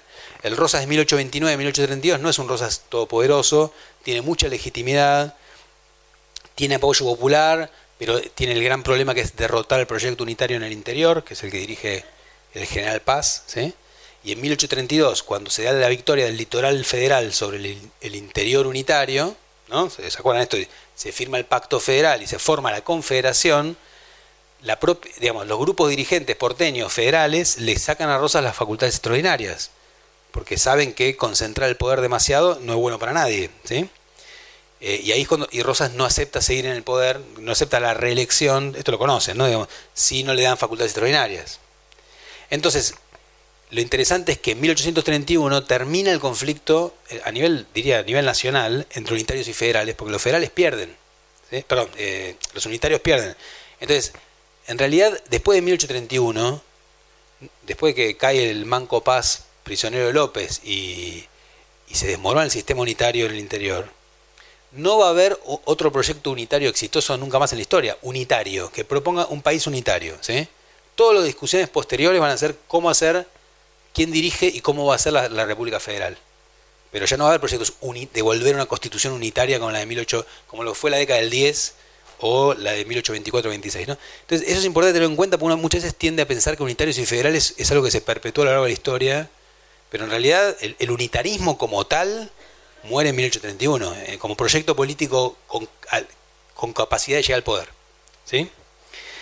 Sigue viviendo el discurso de Rosas y, y, en, y, en, algunos de sus dirigentes que se van al exilio. ¿sí? Pero años después algunos de ellos ya dicen, nosotros nos interesa imponer unitarismo, lo que queremos es sacar a Rosas, después vemos. ¿sí? Entonces, el, lo interesante de este, de, de, este conflicto entonces es que idos, Salidos de la escena los unitarios, el conflicto entre facciones se pasa al federalismo. Y entonces los federales se dividen en dos grupos. Los rosistas, autoproclamados apostólicos, y digo, Rosa es muy inteligente en eso, ¿no? decir, él dice, bueno, nosotros somos los verdaderos, federales somos nosotros. Y buena parte del antiguo dorreguismo, que, ¿no? de los líderes que acompañaban a Dorrego el principio del partido, que se oponen a que Rosas tenga facultades extraordinarias. ¿sí? Y que forma una facción rival a las que Rosa llama los sismáticos. ¿Sí? También a veces aparecen como lomos, lomos negros contra lomos colorados. Lomos negros porque la, lista electoral que tienen tiene un borde negro y los otros tienen un borde rojo. Entonces Rosas, que ya no está en el poder, se va a encargar de tratar de dinamitar la posición de, de sus rivales políticos y en realidad como él se va a hacer una campaña militar contra los indígenas ¿no? en la frontera, va a ser su mujer, Encarnación Escurra, la que se encargue de dirigir a, em, a los grupos populares que el Rosimo lanza la lucha callejera contra sus rivales, ¿no? Porque Encarnación Escurra dice, tus amigos, le dice a Rosas en una carta, esas cartas entre Rosas y Encarnación cuando él está en la campaña son increíbles, sobre todo las de ella, ¿no? Que, al final le termina diciendo, si te descuidaste hago una revolución a vos, ¿no? Eh, y, ella dice, tus amigos son todos unos cagados, ¿sí? Y yo los que confío son en, los pobres, ¿no? Los de hacha y chuza, porque esos son los que se, la juegan de verdad. Entonces empieza a organizar ataques a las casas de los, de los líderes de, la facción federal rival y que termina con un movimiento que llama, se llamó la Revolución de los Restauradores, ¿sí? en 1833, así como en 1829 hubo un gran levantamiento rural contra los unitarios. En 1833 pasa algo parecido. ¿sí? Digamos, ante, ¿Saben cómo ocurrió la revolución de restauradores? Se dice que van a juzgar al restaurador de las leyes, como se le decía a Rosas. ¿sí? En realidad, al que van a juzgar es a un periódico que se llama así, que lo que quería era, bueno, en un momento en el cual había tal virulencia en los ataques entre los diarios que se intentó poner un límite a lo que los diarios podían decir, porque se insultaban fuertemente. ¿sí? Entonces, cuando van a juzgar a varios diarios, entre ellos al, diario Restaurador de las Leyes, hacen correr el rumor de que al que van a juzgar esa rosa, se junta una multitud rosista, eh, hay unos disturbios, se van de la ciudad y la sitian. ¿sí? Y entonces finalmente los lomos colorados tienen que rendirse y Rosas no vuelve al poder, ¿por qué? Porque siguen sin querer darle las facultades extraordinarias, pero el grupo rival se desmorona y entonces todo el mundo está esperando que en algún momento él vuelva al poder. ¿sí? Eh, y ahí, en ese contexto, por auspicio de su mujer, Encarnación Escurra, se forma un club político rosista que se llama Sociedad Popular Restauradora.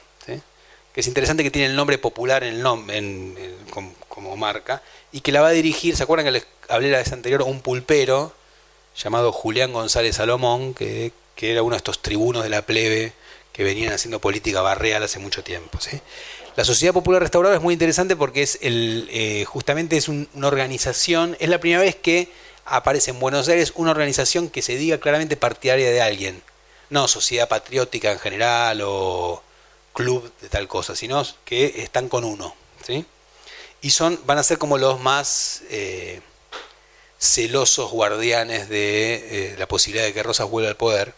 Y de ese grupo surge después un brazo armado, que es la famosa Mazorca, que surge, eh, que va a actuar unos años más tarde, pero no todavía en este momento, en este momento inicial del rosismo. ¿sí? Lo que, para ir terminando esta primera parte, lo que va a ocurrir es que Rosas eh, va a ser llamado de nuevo al poder cuando asesinen a Facundo Quiroga en Córdoba en 1835 y buena parte de la dirigencia porteña tiene miedo de que vuelva la guerra civil, como pasó cuando mataron a Dorrego. Entonces, para evitar eso, lo llaman a, Rosas al poder provincial, le dan las facultades extraordinarias y también le dan la suma del poder público. Es decir, que se, anula la división de poderes y todo queda en manos del gobernador. Es la creación, digamos, legal de una dictadura al estilo romano. ¿no? Es decir, este, la anulación, para salvar a la patria se anulan todo, todo el sistema institucional. ¿sí? Eso es lo que dicen los, defensores de Rosas también. Eh, se entiende, para los enemigos no es un dictador que es una figura legal, sino un tirano, que es el, que abusa del poder. ¿no? Em, para, para, los partidarios es el, restaurador de las leyes, el que salva a la patria, el que viene a restaurar las ¿qué leyes, la armonía, ¿no? es decir, aquello que se ha roto.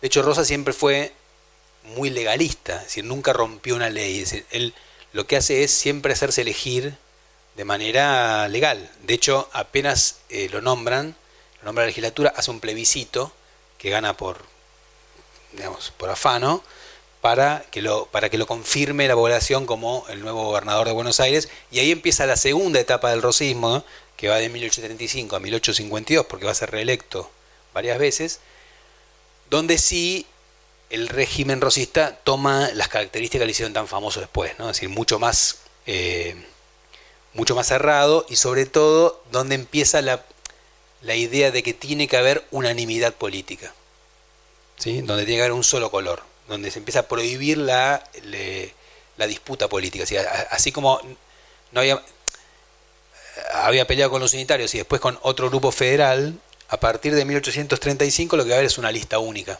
que es la que baja el gobierno. Y todos van a tener que empezar a usar obligatoriamente la divisa punzó, ¿sí? que es el símbolo obviamente de, los federales. Y lo que hace Rosas con suma habilidad es llamar unitarios a todos aquellos que sean sus enemigos. ¿no? Es decir, sea que se empiezan a ir al exilio, sean unitarios de verdad, sean los federales antirrosistas, no sé, como Ugarteche, que nunca que, nunca fueron unitarios, pero que, terminan aliados con los unitarios en el exterior, todos contra Rosas, o sean los nuevos, la nueva generación de jóvenes románticos, ¿no? como Alberdi, Echeverría, este, este, este, grupo intelectual llamado la generación del 37, que cuya razón de ser es criticar tanto unitarios y federales, por decir, los dos son desastre, hay que hacer algo nuevo, pero que también, enemistados con Rosas, terminan aliándose con los unitarios en el exterior para, eh, para Rosas todos esos son lo mismo, unitarios, salvajes y inmundos unitarios. Entonces, el, sistema que se crea en 1835 tiene un enemigo muy evidente, que son los unitarios. ¿no? Pero eh, en Buenos Aires, que es lo que me interesa en este momento, los unitarios no están más. Es decir, no están en la ciudad, no están en la provincia, son un principio de afuera. Entonces, a nivel provincial lo que empieza a ocurrir es que ante la apariencia de una politización feroz, ¿sí? Eh, no hay disputa política. No hay, en las elecciones no hay más listas, hay una sola. Entonces, hay mucha movilización callejera, hay mucho grito, mucha efervescencia, pero eh, digamos, la, idea es ir de, a poco despolitizando a, una sociedad tan politizada como la porteña. ¿sí? ¿Se entiende? Despolitizándola a través de la política. Sería, ahora, eso no va a pasar o, o, se va a retrasar mucho porque en 1838 empieza una gran crisis feroz del, rosismo que dura por lo menos 6-7 años, ¿sí?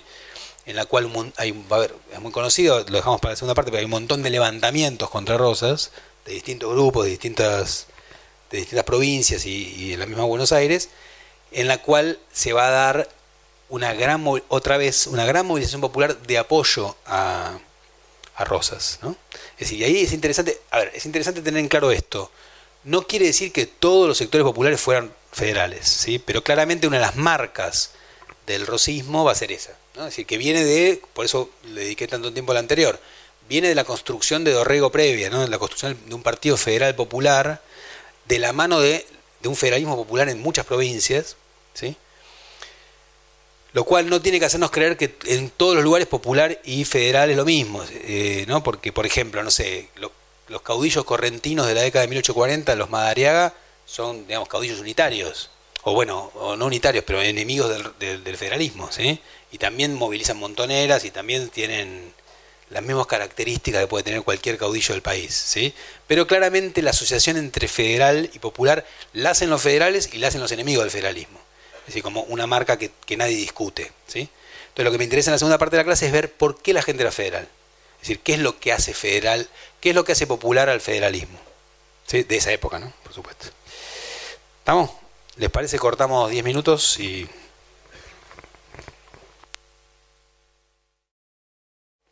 La idea entonces ahora es seguir un poco adelante con el tema de de qué manera eh, el rosismo se volvió o sea, un movimiento popular que logró, por lo tanto, movilizaciones populares que em, con un importante entusiasmo en Buenos Aires. ¿no? Voy a pasar, eh, después podemos volver a esta, puedes pasar otra más. esto te queda con la relación con la comunidad africana, ¿no? Una más, por favor. Bueno, estas son las movilizaciones que em, más importantes dentro del periodo rosista, ¿sí? En 1829, el levantamiento que les conté, que es el que lo lleva al poder, ¿sí? en el 33 la Revolución de los Restauradores, que es este, este triunfo del sector apostólico, como llaman ellos mismos, contra los sismáticos o lomos negros, lomos colorados sobre lomos negros. En 1834 un episodio que muestra la efervescencia que había en Buenos Aires, que es que Rivadavia, ¿no? el gran referente del unitarismo, se había, después de su fracaso político en el Congreso de 1824-1827, se va a un voluntario exilio, ¿sí? y quiere volver a Buenos Aires en, 1834 y cuando llega al barco se junta una multitud que no lo deja bajar. ¿sí? O sea, entonces le dicen que se vaya. Y no, no, no una multitud mandada por Rosa, Rosa estaba en campaña con, los indígenas, no, sino que es, un momento digamos, de, mucha efervescencia, de agitación. Se enteran que viene Rivadavia, van y lo, lo echan, digamos, y Rivadavia se vuelve a ir al exilio otra vez. ¿sí?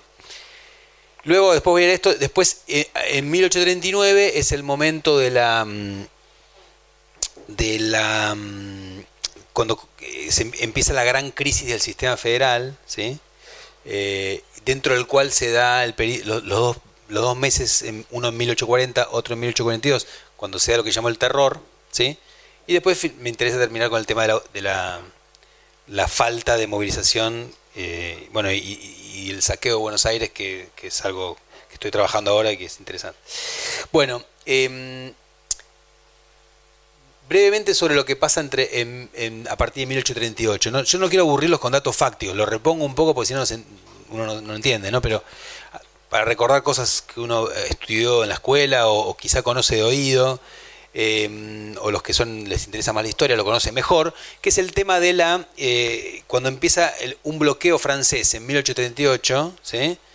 por razones que no tienen nada que ver, digamos, bastante que poco tienen que ver con Rosa, en realidad es más bien las ganas de los franceses de volver a, hacer una potencia después de años de, jugar un lugar secundario en Europa, empiezan a jugar en lugares donde no los molesten otros y al mismo tiempo bloquean Veracruz en, lo que, en México y Buenos Aires, digo, más por buscando alguna excusa para actuar que, por problemas locales, pero aprovechando ese bloqueo, los descontentos con Rosas van a empezar a activarse. ¿Sí? Y vienen todo esto que, que, tradicionalmente se llaman los levantamientos contra Rosas, ¿no? Conspiraciones en Buenos Aires, en la campaña bonaerense, la guerra con Corrientes y el Estado Oriental, el, ejército de la Valle que ataca en 1840 con unitarios, antiguos federales, románticos, es decir, estas alianzas que se dieron y que llegaron a, un estado de guerra total, ¿no? Eh, del Río de la Plata, lo, que los uruguayos llaman la Guerra Grande, ¿no? 1839-1852, pero que es muy dura, porque además después es la coalición del norte, ¿no? que las provincias del norte se separan de la Confederación y va un ejército que, los reprime muy duramente. Bueno, todo esto eh, da lugar en Buenos Aires a, un estado de efervescencia política a la cual la ciudad estaba muy acostumbrada, ¿no? pero que de tanto en tanto se, se reavivaba pero que eh, en, cuanto a movilizaciones concretas hay una muy importante que es cuando eh, uno de los conspiradores contra Rosas termina siendo Ramón Massa, que era el hijo de uno de los rosistas más importantes, que era Manuel Massa, ¿sí?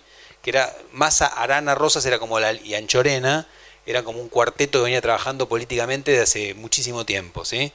Eh, cuando se da el, bloqueo, Manuel Massa, digamos que era además el presidente de la legislatura, mano derecha de Rosas, ¿sí? Eh, empieza a especular con alguna solución eh, que lo deje afuera Rosas, y entonces lo asesinan en la en la sala de representantes, ¿no? Famoso, en, la manzana de las luces en Buenos Aires, está la sala donde lo mataron. Eh, de noche entra alguien y lo matan, lo acuchillan. Pero además hay una, movilización que le saquea su casa, ¿sí? como, como represalia contra los Massa. Y al hijo lo, fusilan legalmente, ¿no?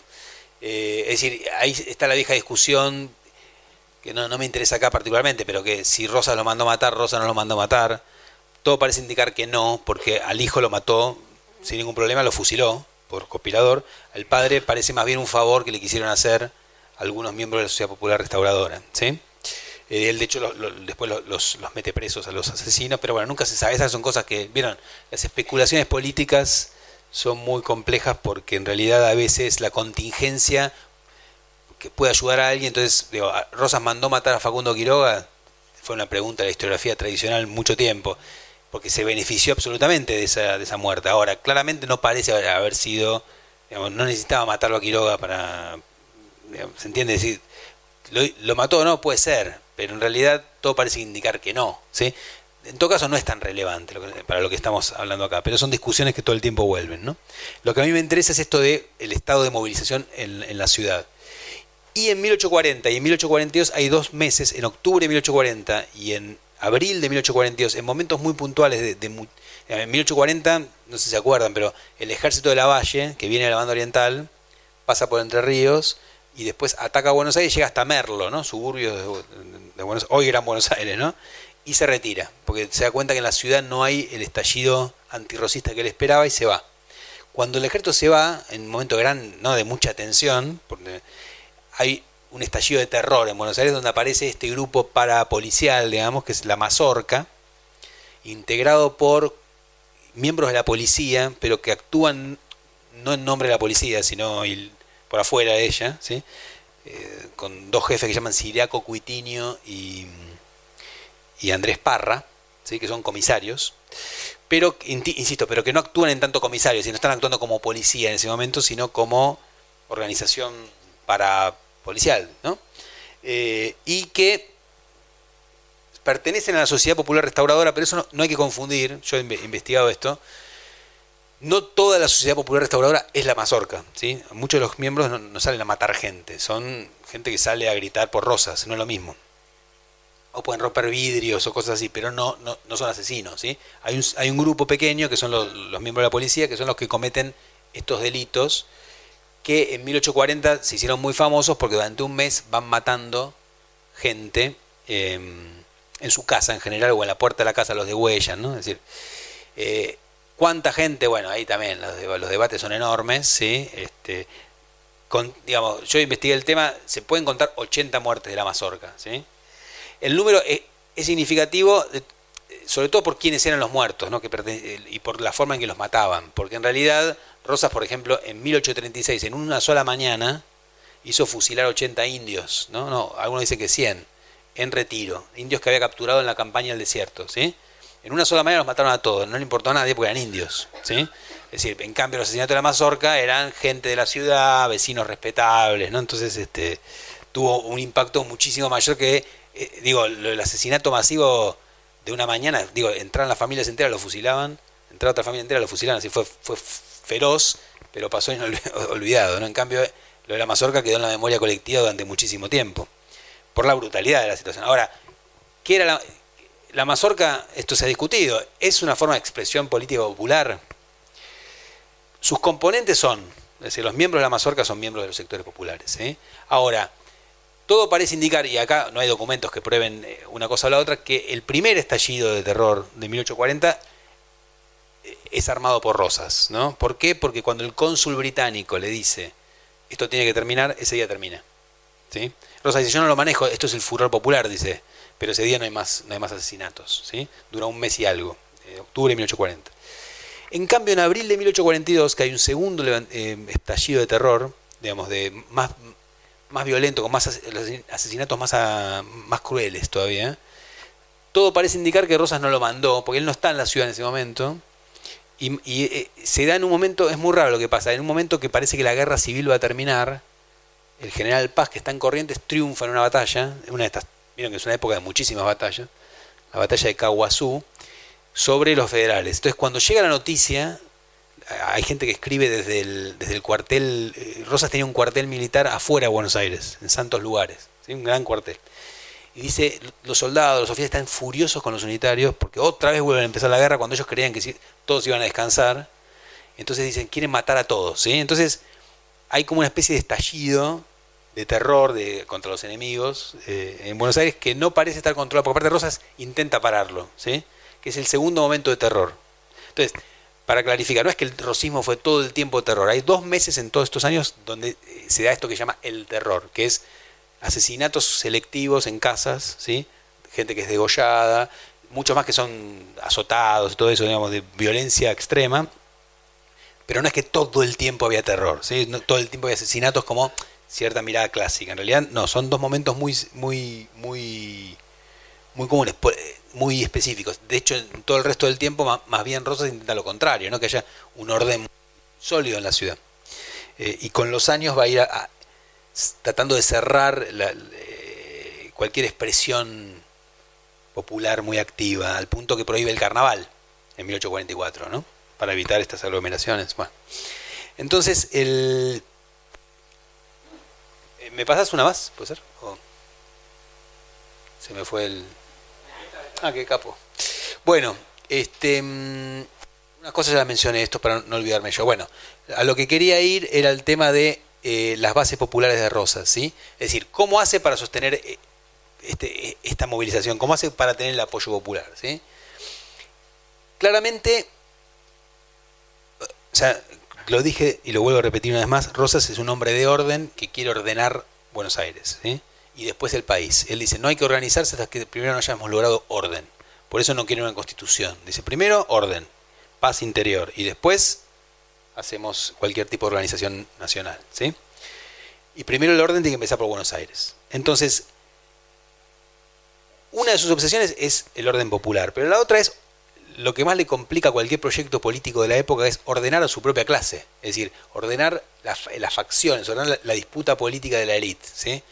Entonces, si bien él es un hombre de la élite, también e-, es ahí donde tiene mayor resistencia, en ese grupo.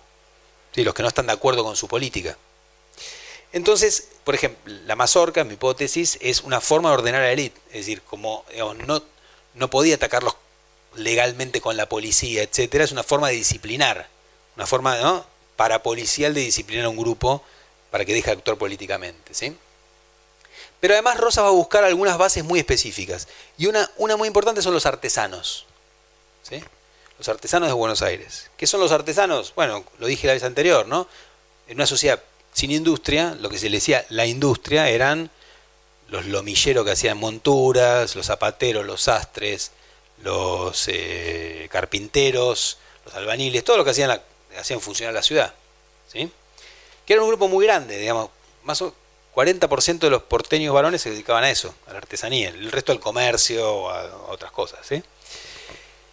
Estos artesanos venían quejándose desde 1810 por el libre comercio, ¿sí? porque la, competencia con los, con los ingleses los mataba. ¿sí? Entonces venían diciendo, hay un montón de textos diciendo, estamos, estamos, está poco trabajado esto, ¿eh? pero eh, eh, bueno, nos arruinan los zapatos ingleses, nos arruinan los ponchos ingleses, nos arruinan todo lo que traen de Inglaterra porque no podemos competir. ¿sí? Entonces, en 1835 Rosa saca una ley de aduanas ¿sí? y le pone protección a muchos productos. En general se lo discutió mucho ese tema con respecto a la protección a, provincias del interior, ¿sí?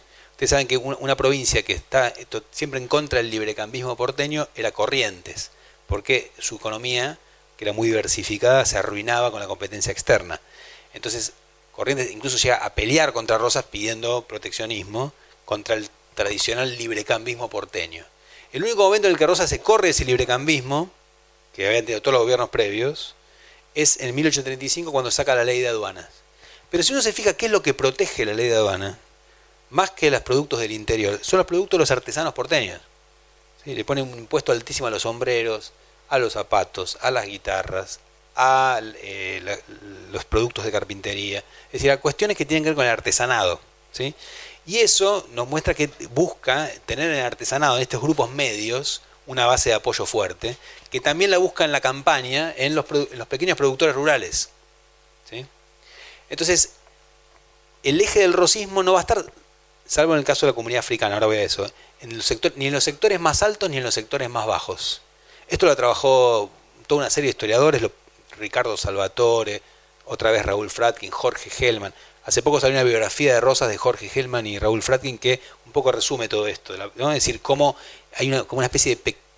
todos los pequeños y mediones productores de la provincia son sobre todo rosistas. No los grandes estancieros, algunos sí, pero muchos no. De hecho, uno de los grandes levantamientos contra Rosas es en 1839 de los estancieros del sur de la provincia. ¿sí? ¿Por qué se rebelan? Da para una discusión, pero no, quiero salirme del tema popular, ¿sí? pero digamos, y a la vez muchos de los sectores más pobres, más desguarnecidos, siguen teniendo los mismos problemas que tenían con los gobiernos anteriores, persecución por vagos, los migrantes, estos que vienen buscando hacerse una vida, no la pasan muy bien en el periodo rosista tampoco. En cambio, los que ya están afincados en el lugar, como los artesanos, como los pequeños chacareros, etcétera, eso sí les va bastante bien en esta época. ¿sí? Entonces Rosas tiene, así como Dorrego escuchaba, Rosas hace políticas activas, como la ley de aduanas para los artesanos, o favorecer el establecimiento de un montón de productores en la, en la frontera indígena, que les genera un, apoyo sustentable y a lo largo del tiempo. ¿sí? Eh, o sea, ahí claramente está la base eh, del, rosismo. Y además tiene una por eso mostré las dos imágenes anteriores que son muy conocidas, tiene una mm, establece una, una, particular asociación con la comunidad africana, o sea, afrodescendiente, digamos, los negros de Buenos Aires, ¿sí? Eh, que ya en realidad era, venía teniendo una, una, relación con Dorrego anteriormente, ¿sí? con el federalismo, aunque digamos, los negros no eran necesariamente federales a, priori. ¿sí? Ustedes saben que las sociedades las, eh, en Buenos Aires, después de la independencia, va a haber se van a organizar lo que se llaman sociedades africanas, ¿sí? de acuerdo al lugar de origen. ¿no? Estos están los Congo, los Angola, los Benguela, los Luanda, ¿sí? Eh, el lugar de origen es complicado porque en realidad muchas veces es por el lugar donde, los embarcaron, ¿no? Porque en realidad ustedes saben, los esclavos podían venir de hasta mil kilómetros adentro de África, ¿no? Eran africanos que vendían africanos a, los europeos en la costa y después los traían para acá. Eh, pero entonces muchas veces lo que recreaban eran lo que habían perdido en, sus, en, el salto del Atlántico, una suerte de comunidad, y eh, organizaban los, bailes, los candomes, que era una forma de, identidad colectiva muy fuerte. Eh, de hecho, los que estudian esos temas muestran que en realidad no es tanto que los negros hayan desaparecido, entre comillas, en, en Buenos Aires, donde la comunidad fue muy importante, pero también en otros lugares de Argentina, sino que perdieron los vínculos comunitarios en un momento, es decir, pierden la identidad africana, que no perdieron, por ejemplo, en Montevideo.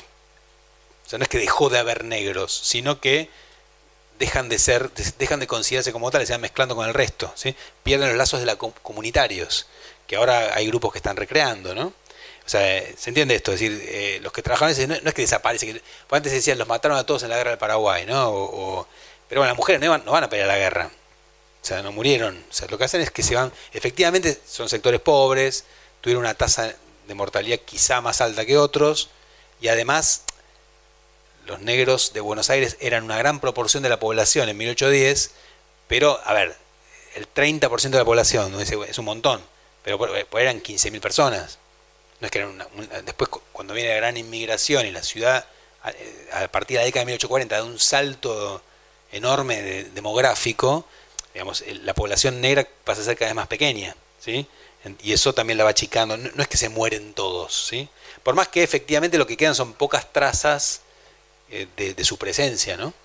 Eh, al punto que, esto es algo que yo no puedo responder, pero buena parte de las músicas populares de América tiene un componente africano muy fuerte en, la percusión y el tango no lo tiene, ¿no? No tiene percusión.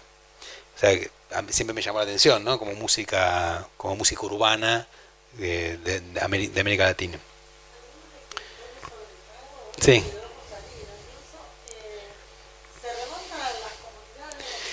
No, porque efectivamente hay una cosa que...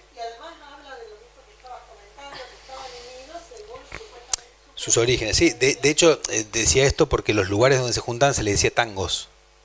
Yo una vez encontré un documento y pensé que era Gardel. Dije, chao, decía, nos juntamos en el tango tal, 1825. Dije, wow, después lo habían leído todo el mundo ese documento.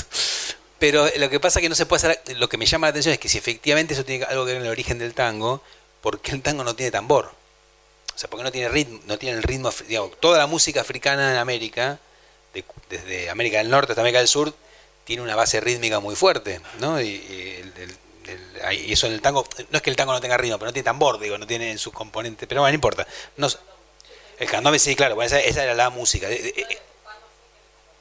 tiene, pero, pero perdió el componente. Digo, yo no soy experto en esto, acá estoy de opinólogo en este momento, pero digo, eh, me llama la atención a mí, como me gusta el tango, digo, y este, pero efectivamente algunos dicen que tenía más, al principio, porque además al principio no había una, ante la orquesta típica, no había una sola formación eh, clave, pero no, no, es particularmente como si el candombe o, bueno, todos los ritmos más, más hacia el norte. Ahora, a lo que voy es que esos lugares llamaban tangos. Entonces, esas sociedades africanas, que, ¿a qué se dedicaban? A, organizar sus bailes, misas para los difuntos y también a eh, juntar dinero para comprar la libertad de otros, por ejemplo, los Benguela juntaba plata para liberar esclavos Benguela, comprar la libertad, ¿no? Eh, entonces eran organizaciones comunitarias bastante fuertes y además negociaban con los gobiernos su participación en las elecciones, ¿no? Entonces, porque, digamos, acuérdense que la gente no iba a votar individualmente como ahora. Los Benguela iban todos los Benguela juntos a votar, ¿sí? Entonces, de golpe metían, no sé, 150 votos, brum, ¿no? Entonces, eh, eso era algo muy apreciado, entonces negociaban, ¿no?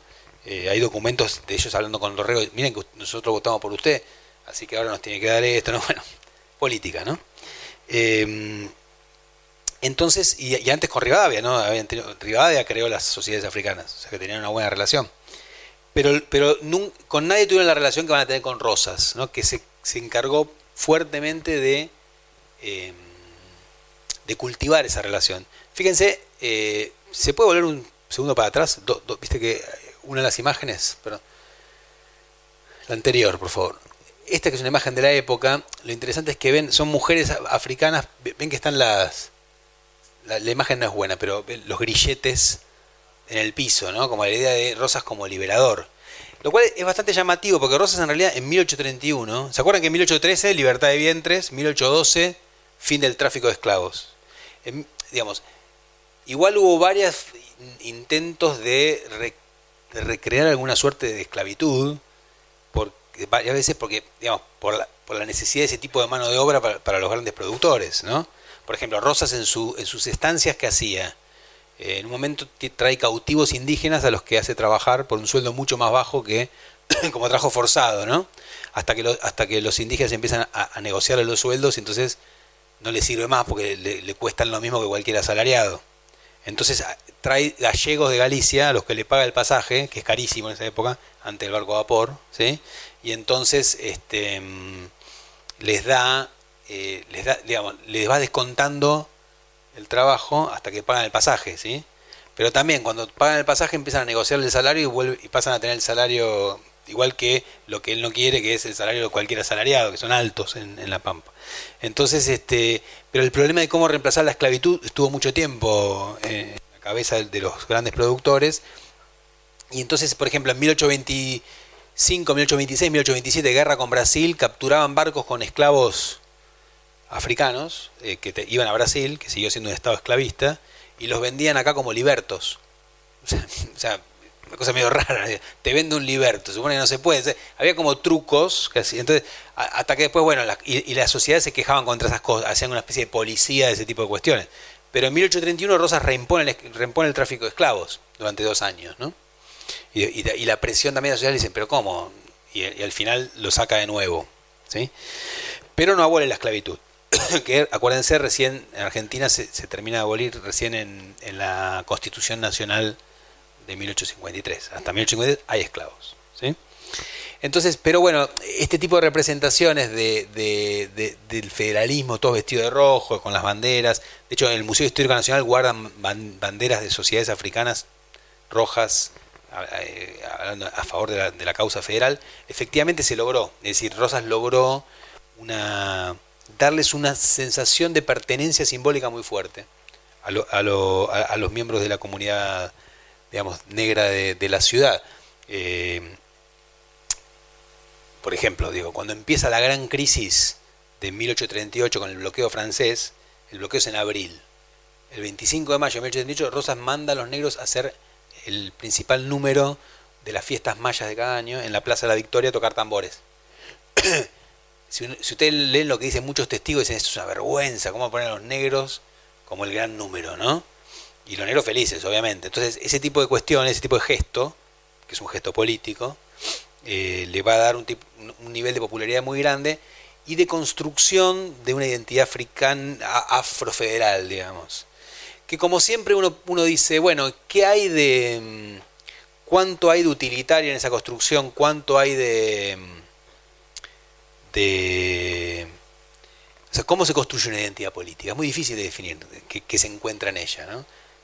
Sea la federal o, muchas posteriores. O sea, hay algo instrumental, decir, si soy tal cosa me sirve para tal otra, o también hay, bueno, esta idea de... a, mí me parece muy interesante cómo se va construyendo esta idea entre clasista y también incluyendo lo racial de, lo federal en contra de una, de una arriba, ¿no? Encuentran el federalismo con líderes como Rosas, que era un millonario, ¿no? Es decir, era un, un potentado absoluto que igual es visto como uno de ellos, ¿no?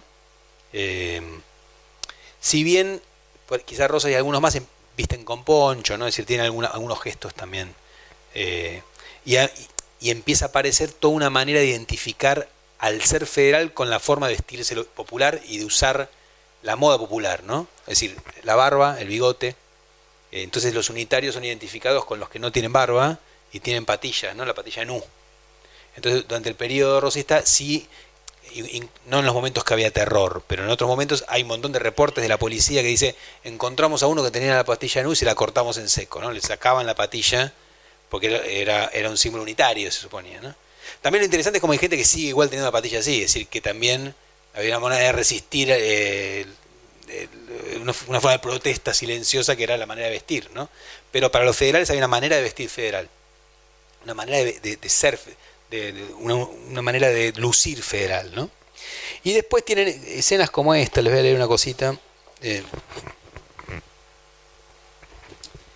digo, eh, eh, estas cosas pequeñas que pueden pasar, por ejemplo, enero de 1839, enero 1839, plena crisis. El pardo libre Felipe Vilaró,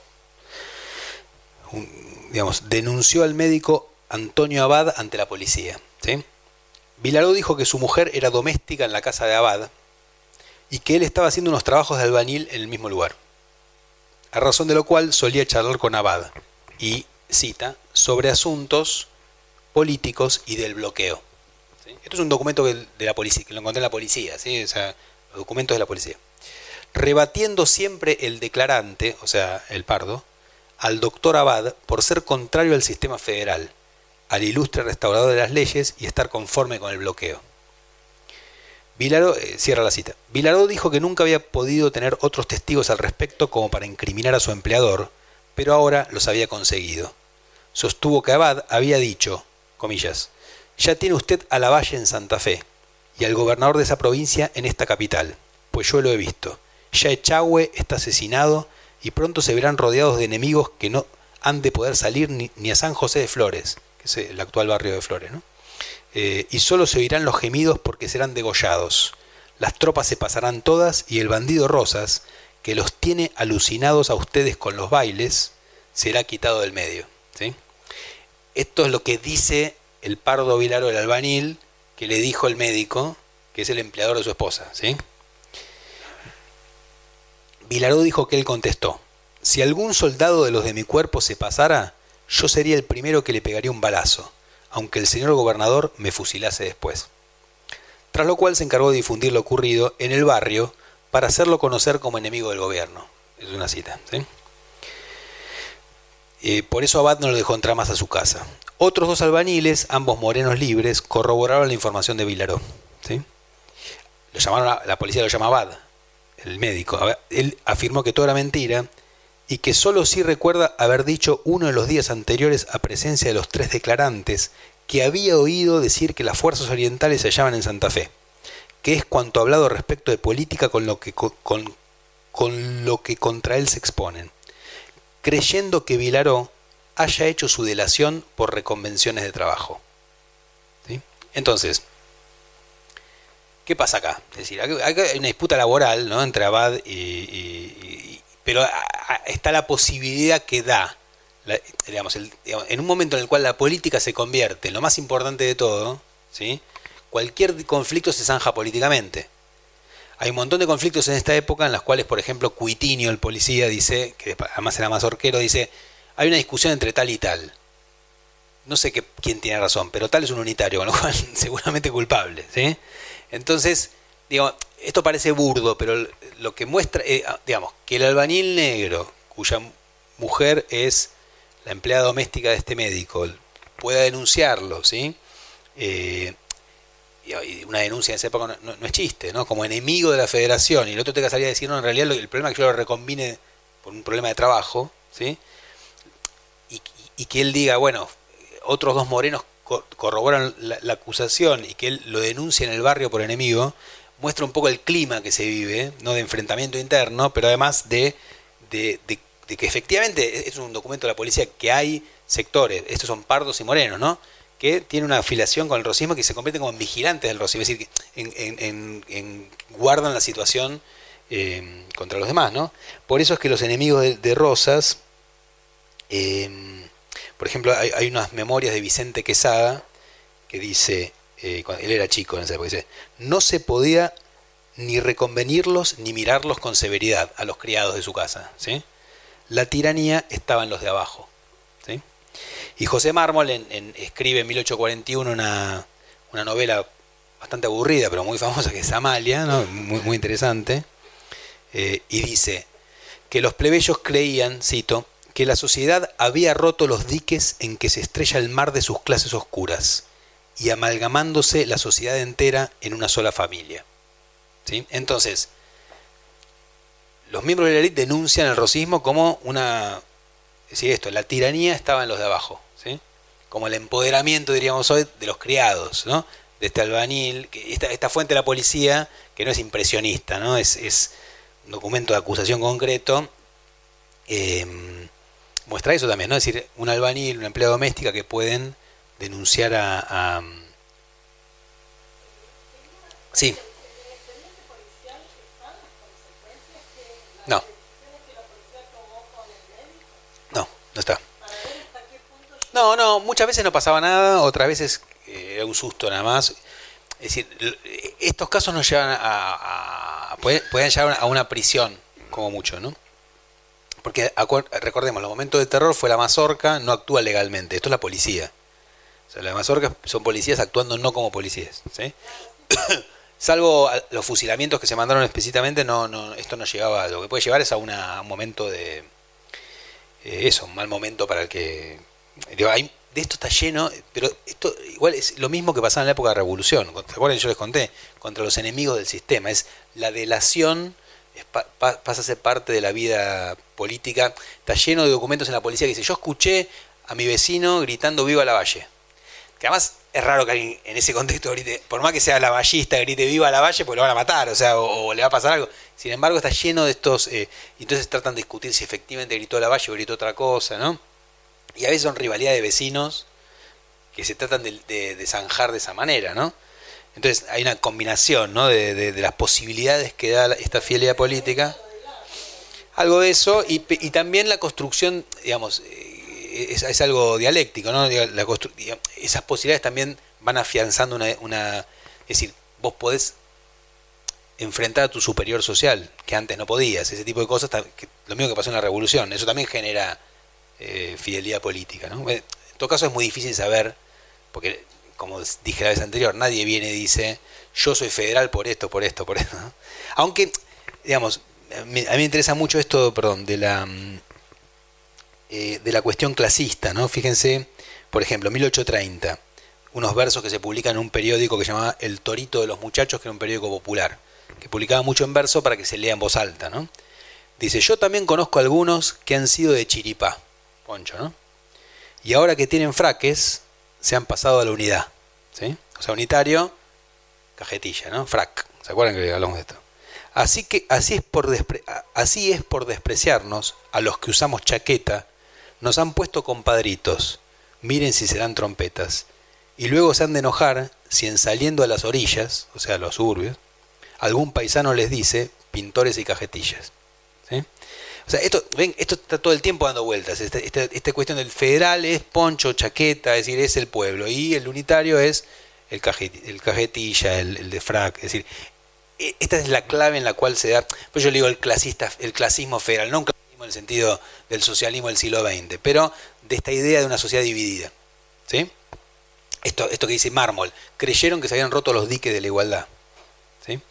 Perdón, de la diferencia, ¿no? De la diferencia social. Bueno, entonces, digo, ¿puedes adelantar un poco la... Quiero ir a eso. Em, gracias. Una más. Eh, una más. Esto es lo que... Em, bueno, ahí ven, algunas cosas las, mencioné antes, ¿no? Es decir, cuando uno empieza a buscar eh, algunos de los elementos que, hacen a la em, a la construcción de una identidad federal, digamos, eh, es, algo, insisto, las identidades políticas, las que podemos estudiar, son de lenta construcción. Es decir, el, federalismo rosista no es entendible sin la revolución, porque toma muchos de, esos elementos. Eh, ahora, eh, tiene una gran diferencia. En la revolución, la perspectiva de poder construir algo distinto o, de, de, una, de un súbito desmoronamiento del orden previo pareció una, una realidad concreta. ¿sí? Entonces, si uno compara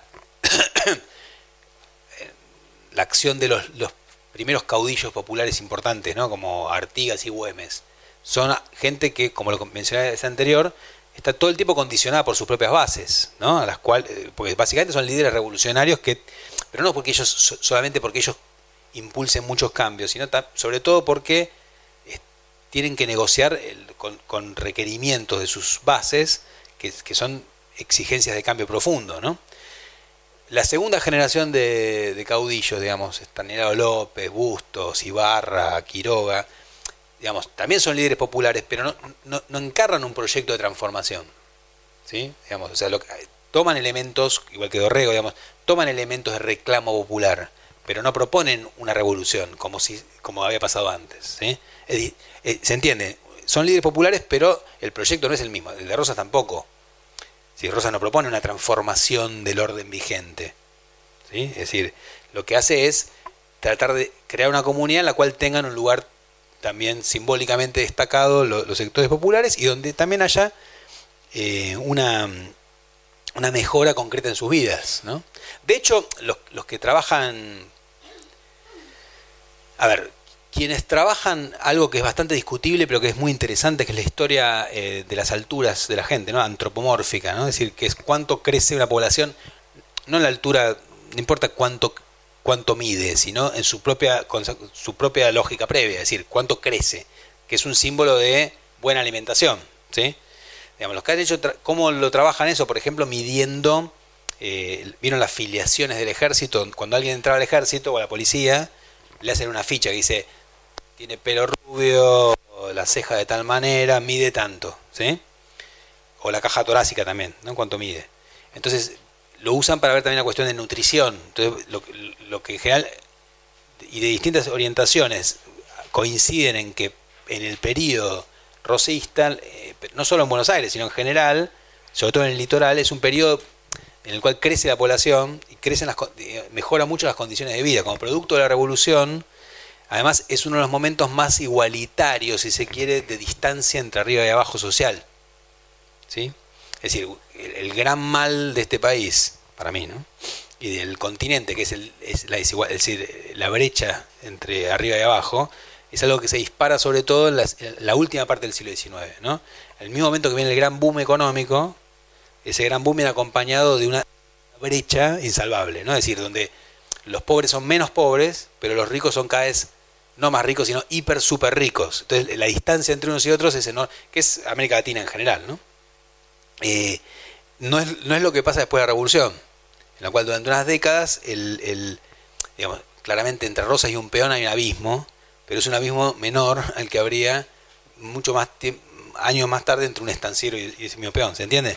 Sí, porque los, los sectores populares sobre todo tienen cierto acomodamiento, ciertas mejoras concretas en su vida, además de que mejora el litoral, en particular la alimentación, se incorporan nuevos, por ejemplo, los fideos, ¿no? decir, nuevas formas, nuevas cosas para comer, etcétera, y hay, trabajo, ¿no? decir, todo el mundo come, por decirlo de alguna manera.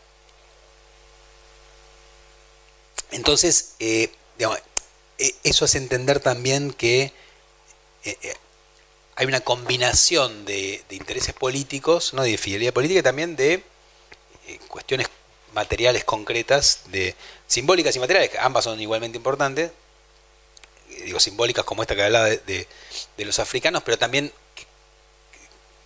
los que se convierten en pequeños productores, etcétera, ven una transformación concreta en sus vidas que tiene que ver con, por ejemplo, su fidelidad a la causa, ¿no? Porque Rosas efectivamente divide tierra, reparte la frontera, es decir, da facilidades de pago, etcétera. Sí.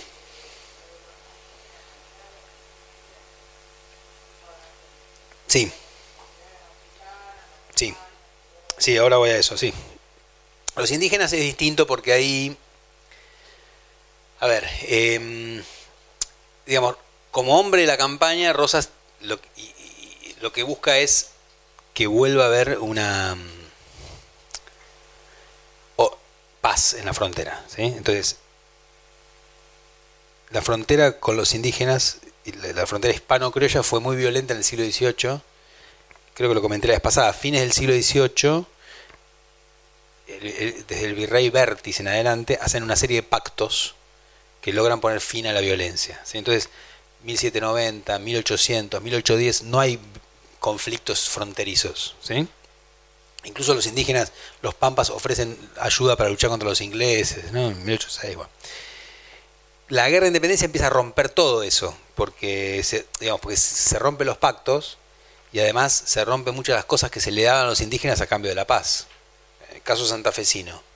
No, no con los indios del sur, sino con los del Chaco, ¿no? Mocovíes, eh, avipones.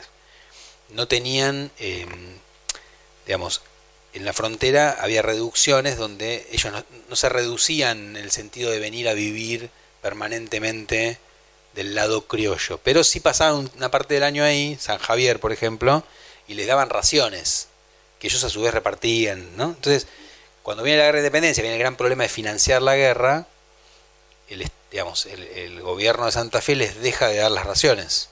Entonces empieza a haber ataques de mocovíes y aipones a estancias que ya han ganado y la frontera retrocede, la frontera del lado criollo. ¿sí? Algunos después se alían con Estanislao López, por ejemplo, contra los porteños, además empiezan a participar políticamente, pero participan no en tantos sectores populares, sino en tantos otros, otros pueblos que con su propia agenda política. ¿sí? O sea, que siempre hay que tenerlos en cuenta porque juegan, salían con unos, con otros, ¿no? Cuando, digamos, a partir de 1800 18 más o menos, empieza a, a, a ponerse más violenta la campaña del sur, de la Pampa, ¿no? Entre otras cosas porque hay que tener un mapa grande, perdón, pero digo, cuando San Martín gana en Chile, ¿sí? los realistas quedan en el sur de Chile. Eh, que, y, se da lo que llama la guerra muerte, que es, muy violenta entre grupos mapuches aliados con los revolucionarios chilenos eh, independentistas, digamos, y grupos mapuches que quedan aliados con, los realistas. Después de Maipú, etcétera, el sur de Chile sigue siendo realista un tiempo largo. Chiloé, por ejemplo, la isla, fue un baluarte realista mucho tiempo. Entonces, eh, y en la Araucanía hay, hay, grupos realistas. Incluso se da una cosa muy particular, que es que, eh, hago una desviación, vale la pena la historia, no sé si la conocen, que es la, de los hermanos Pincheira. ¿Saben quiénes son? Los, hermanos Pincheira eran unos, digamos, caudillejos realistas del, del sur de Chile, criollos, que levantan la bandera de Fernando VII y son seguidos por grupos mapuches que nunca habían sido súbitos de Fernando VII porque nunca fueron conquistados por los españoles, siempre resistieron, ¿no? Pero que en nombre de los pactos que se rompieron, que habían puesto paz en el sur de Chile, llevan la bandera de se movilizan siguiendo el estandarte real, digamos. Esa guerra va haciendo que muchos grupos empiecen a pasarse de este lado de la cordillera y se mandan por las pampas, ¿no? Que son lo que le dicen los indios chilenos, entre comillas. Entonces, eh, van apareciendo grupos nuevos, los ranqueles, por ejemplo, ¿no? Que eh, em, pelean con otros grupos indígenas, pelean, empiezan a hacer incursión. Entonces, la frontera se empieza a hacer otra vez violenta. ¿sí? una cosa, los Pincheira en 1826 llegan hasta Dolores, sur de la provincia de Buenos Aires, con la bandera gritando viva el rey. O sea que parecía como extemporáneo ya, ¿no? Entonces, este, y, digo, y, es un super malón, saquean todo, ¿no? Entonces, este, la década de 1820 hay, un nivel de violencia extremo, entre otras cosas porque aparte el, desconocimiento desde Buenos Aires de algunos grupos hicieron que, por ejemplo, hubo expediciones punitivas contra el grupo equivocado, ¿no? Les matan gente eh, y, eso genera más violencia, etcétera. Ahí es cuando viene Rauch, al que después termina matando los, los, indios en 1829. Entonces la década de 1820 es extremo, y además eh, Buenos Aires quiere correr la frontera, y de a poco también lo hace Córdoba, Mendoza, ¿no? Entonces, este, eso genera violencia. Ahora, Rosas viene con el plan de poner fin a esa, violencia, ¿sí? Para tener orden. ¿Y cómo lo va a hacer? Digo, ya que no puede vencer a los indígenas, ¿sí?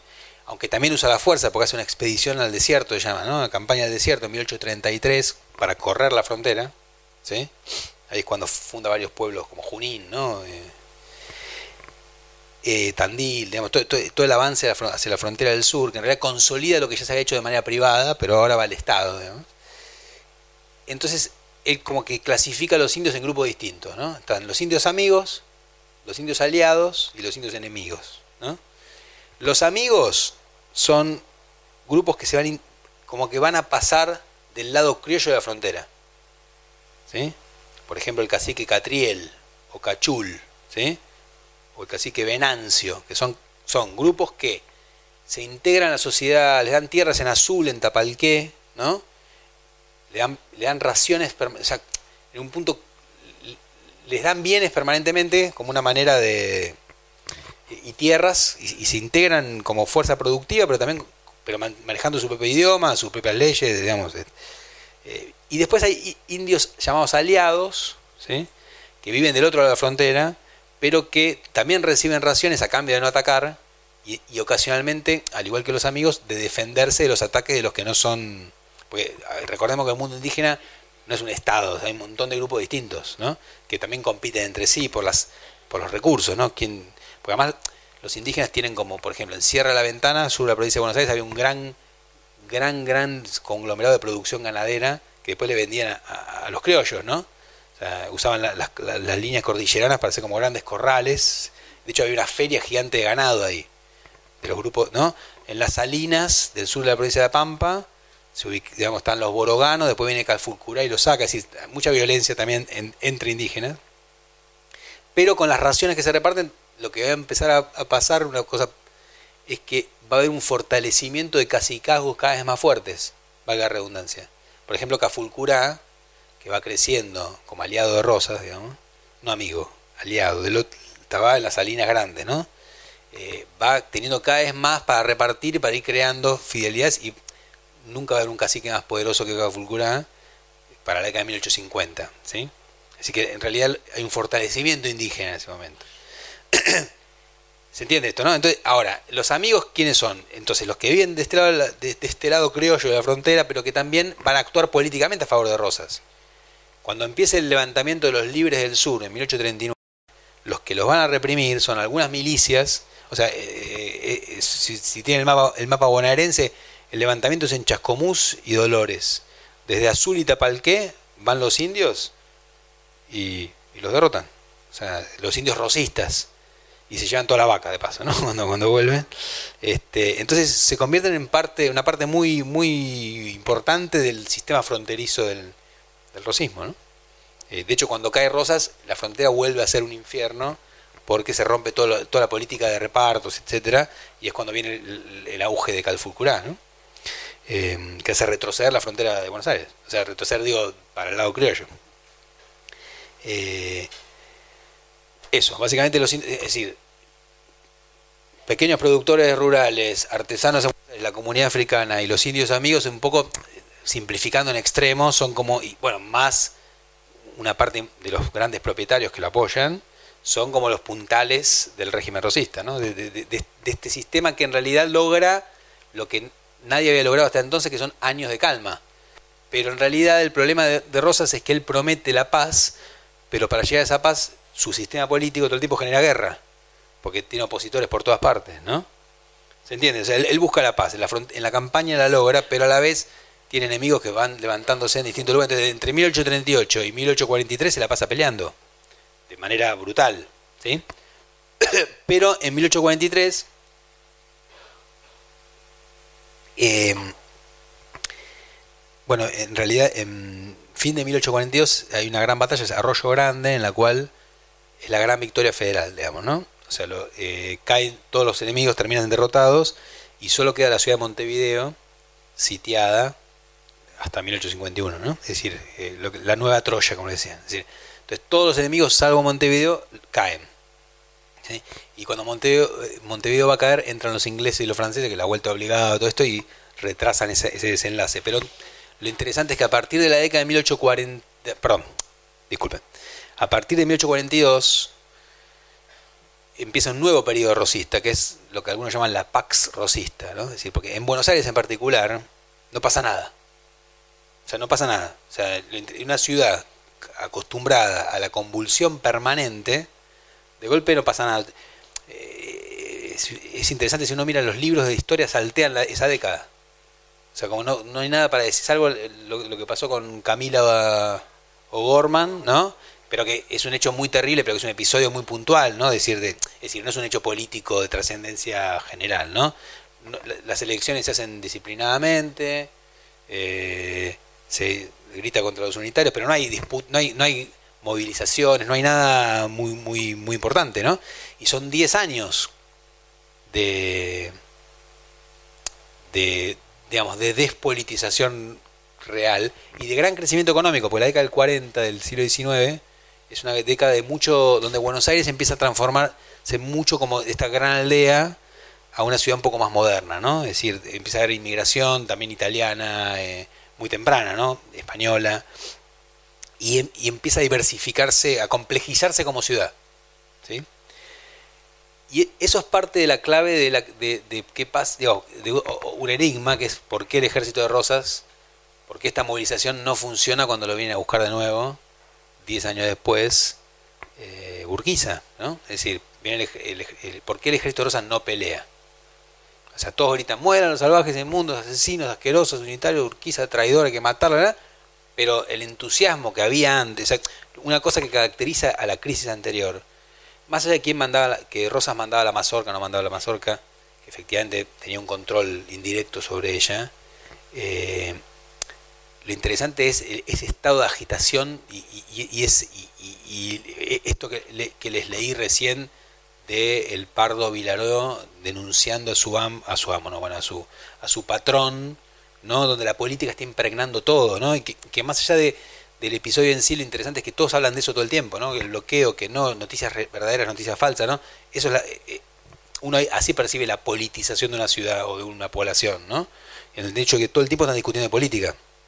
Bueno, eso parece haber bajado muchísimo durante la década de 1840, eh, al punto que en realidad el, el éxito del programa rosista de, desmovilización lo termina matando, ¿no? Porque en realidad le sale bien. Es decir, si, si gritamos todos, mueran los unitarios y no hay más unitarios, más que como un grito, no hay disputa política concreta. O sea, además que la gente se va muriendo, lo interesante es cómo se descontinúa la movilización. ¿Sí? Es decir, porque efectivamente, de hecho en 1846 se disuelve la Sociedad Popular Restauradora, ¿no? Perdón, eh, la Mazorca. Eh, no, no la, discúlpeme, no la Sociedad Popular Restauradora, sino la Mazorca. 1846. Ya en, 1848 Rosas le dice a sus enemigos, vengan a vivir a Buenos Aires, no les va a pasar nada ya. Y muchos emigrados vuelven, como que ya no hay ningún tipo de persecución. Es como el momento, en el momento que parece llegar a su apogeo absoluto, es cuando los montevideanos encuentran el cómo vencerlo, ¿no?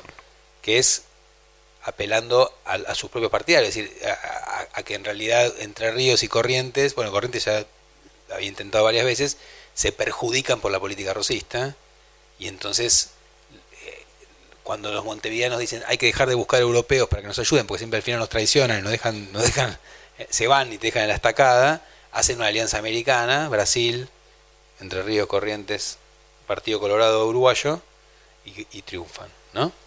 Eh, y ese, digamos, el momento en el cual el rosismo parecía mejor que nunca, si no tenía oposición interna, no, ¿se entiende, no? ¿Dónde voy? no generaba ningún tipo de violencia como antes, y se cae como un castillo de naipes. Este, entonces, ¿qué pasó en el medio? Es difícil de decir. Eh, pero, digo, pareciera justamente que, la paz conseguida terminó con este estado de... En un punto pone fin al ciclo de movilización que empezó en 1806. Yo creo que uno puede pensar en un, primer ciclo de movilización que va de 1806 a 1842 hasta, hasta, hasta la batalla de Arroyo Grande, hasta el último terror rosista. Ahí en Buenos Aires estoy hablando, ¿eh? a nivel general es más complicado. Porque ahí efectivamente las cosas parecen terminar, ¿sí? Y va a volver a empezar con Caseros, a, diferencia de lo que creen varios, que es que Caseros va a venir a poner el orden, eh, eh, la organización de un nuevo Estado, lo que genera es otra vez el nacimiento de la vida de la agitación política. ¿sí? De hecho, lo, interesante de Caseros es que empieza con un gran drama popular. Es decir, Batalla de Caseros, todos se acuerdan, grandes ejércitos se enfrentan, dura dos horas, Urquiza gana tranquilo, las, salvo la artillería, que por eso lo matan al jefe, eh, la caballería y la infantería de Rosa se van. ¿sí? ¿Y a dónde se van? Vuelven a Buenos Aires ¿sí? Eh, y la saquean. Las la, propias tropas porteñas saquean la ciudad de cabo a rabo. ¿sí? empiezan a entrar en, las tiendas de los artesanos y se roban las tiendas enteras. Los plateros, los lomilleros, los zapateros. ¿Cómo sabemos eso? Hay un juicio así, que, los reclamos de cada uno de los artesanos a los que fueron saqueados. ¿eh? Y atrás viene lo que llaman el populacho, la plebe, que detrás de los militares, detrás de los militares viene y se, lleva cosas. ¿sí? Entonces durante un día Buenos Aires es, vive la peor pesadilla de los grupos dirigentes, y, de cualquiera, obviamente, que haya... En Argentina hoy en día lo conocemos bien, ¿no? que es el temor al saqueo. Eh, entonces, ¿qué pasa después de Caseros? Claro, no hay rosas, hay una especie de idea de, bueno, fin de época, el mundo terminado, ¿no? Muerto el rey, caos. Entonces, digamos, además de la oportunidad que da un vacío de poder, eh, hubo otros momentos de vacío de poder en Buenos Aires que no pasó, eso. Parece como haberse vivido como casi algo escatológico, ¿no? Como se hacía en la Italia anterior, cuando moría un, cada vez que moría un papa, iban y le sacaban la casa. Eh, la, plebe romana, ¿no? Eh, siglo XVI, siglo XV. Entonces, la población saquea la ciudad. Y como no hay policía, no hay milicia, porque todo el mundo se, desbandó, le piden a Urquiza que mande un cuerpo militar y los barcos extranjeros que estaban en la rada de Buenos Aires bajan las tripulaciones y se saca un decreto por el cual cualquiera que lo agarren robando lo pueden matar sin juicio. Entonces ese día hay una masacre, entre 500 y 600 personas fusiladas en la calle, ¿no? Es, guerra social, ¿no? Este, digo, la mazorca tuvo quizá 80, 90 víctimas, estos son 500 en una noche, ¿no? De, violencia extrema, sin juicio, lo agarran, brum. O sea, eh, y esto se puede trabajar bien porque hay un montón de documentos al respecto pero es eh, el, fin de un periodo parece como especie como de que le hubiera sacado algo muy tensionado un, tapón no Entonces, una explosión feroz y ahí empieza una etapa nueva eh, donde Rosas obviamente no solo no tiene lugar, sino que viene la, la famosa Buenos Aires liberal, el, apogeo del Partido Liberal, y saliendo de lo popular, pero que ya no propone, que por más antirrocista que sea, no va a proponer una, una, un proyecto unitario de país, sino quién maneja la, la República Federal. ¿sí? El proyecto del mitrista que viene a partir de entonces no propone una república unitaria, lo que propone es una república federal donde mande Buenos Aires. ¿sí? Eh, y, bueno, también, también ese proyecto termina fracasando y eh, es la alianza oligárquica de distintas provincias, Roca, Avellaneda, ¿no? la que va a terminar imponiendo una solución política. ¿no? Pero mm, contra el mitrismo también. Pero eso es otro tema, ¿no? Me fui de...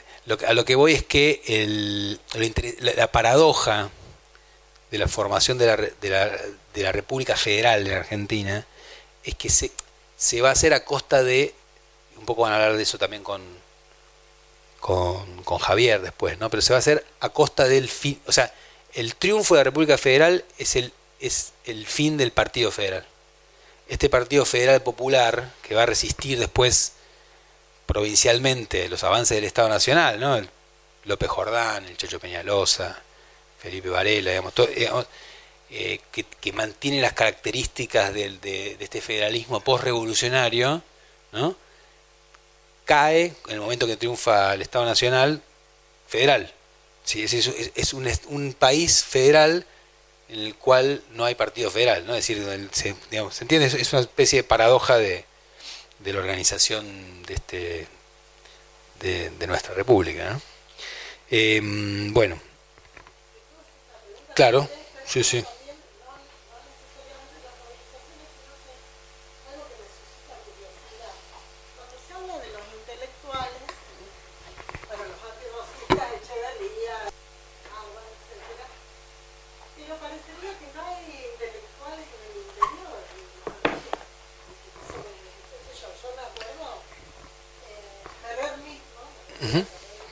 ¿Escuchan ustedes? Sí, eh, sí.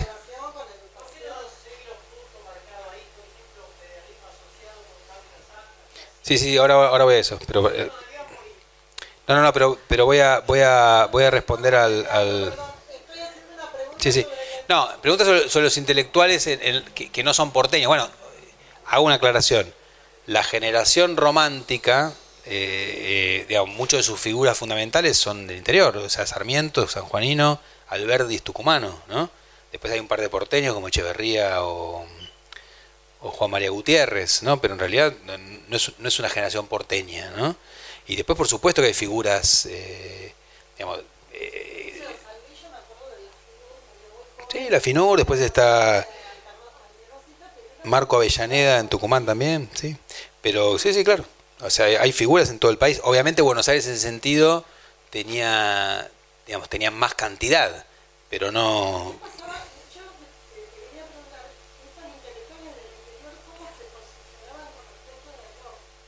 Lo que pasa es que, eh, digo, y después vuelvo a lo que me preguntan ahí, digamos, eh, el problema es que Rosas, a ver, lo que llamó la generación romántica ante Rosas lo que, se fascina un poco por su popularidad, y lo primero que quiere, es, esto lo han trabajado muchos historiadores, es que Rosas los siga a ellos como consejeros, digamos, ¿no?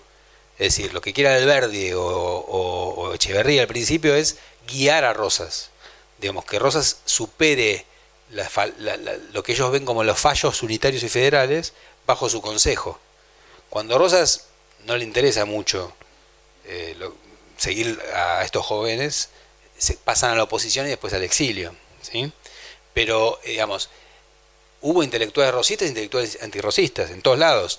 Lo que pasa es que el federalismo en las provincias, el federalismo rosista en las provincias es distinto. Porque una de las cosas que va a pasar es que muchos de los líderes rosistas en el interior son en realidad caudillos de no tanto peso local inicial, sino en general comandantes de algún departamento, que suben a, y muchas veces con pocas relaciones en las en las élites de, las capitales provinciales que ascienden a los primeros planos por el apoyo de Rosas y el apoyo económico de Buenos Aires. ¿sí?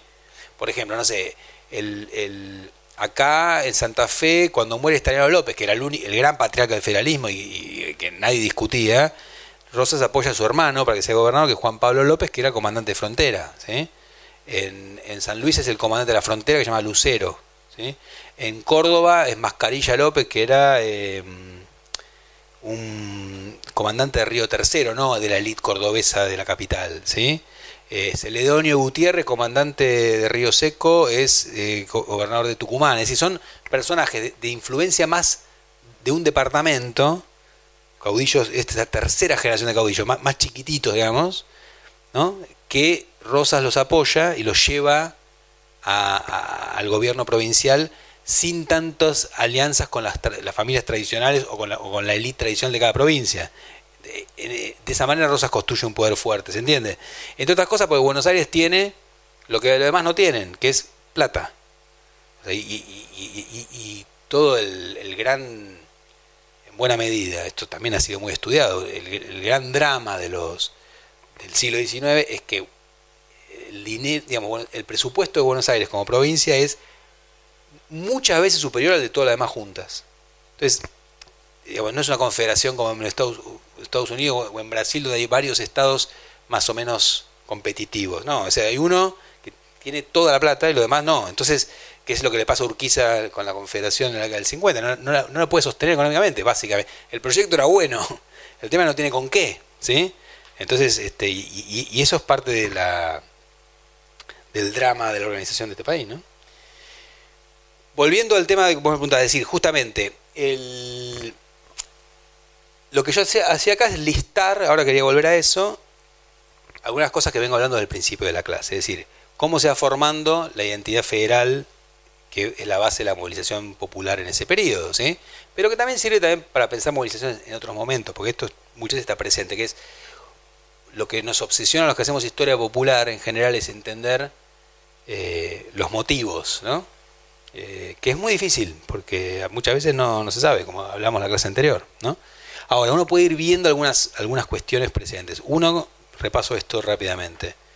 La idea de mal gobierno, ¿no? la idea de la autoridad que no, básicamente, que no cumple con el bien común.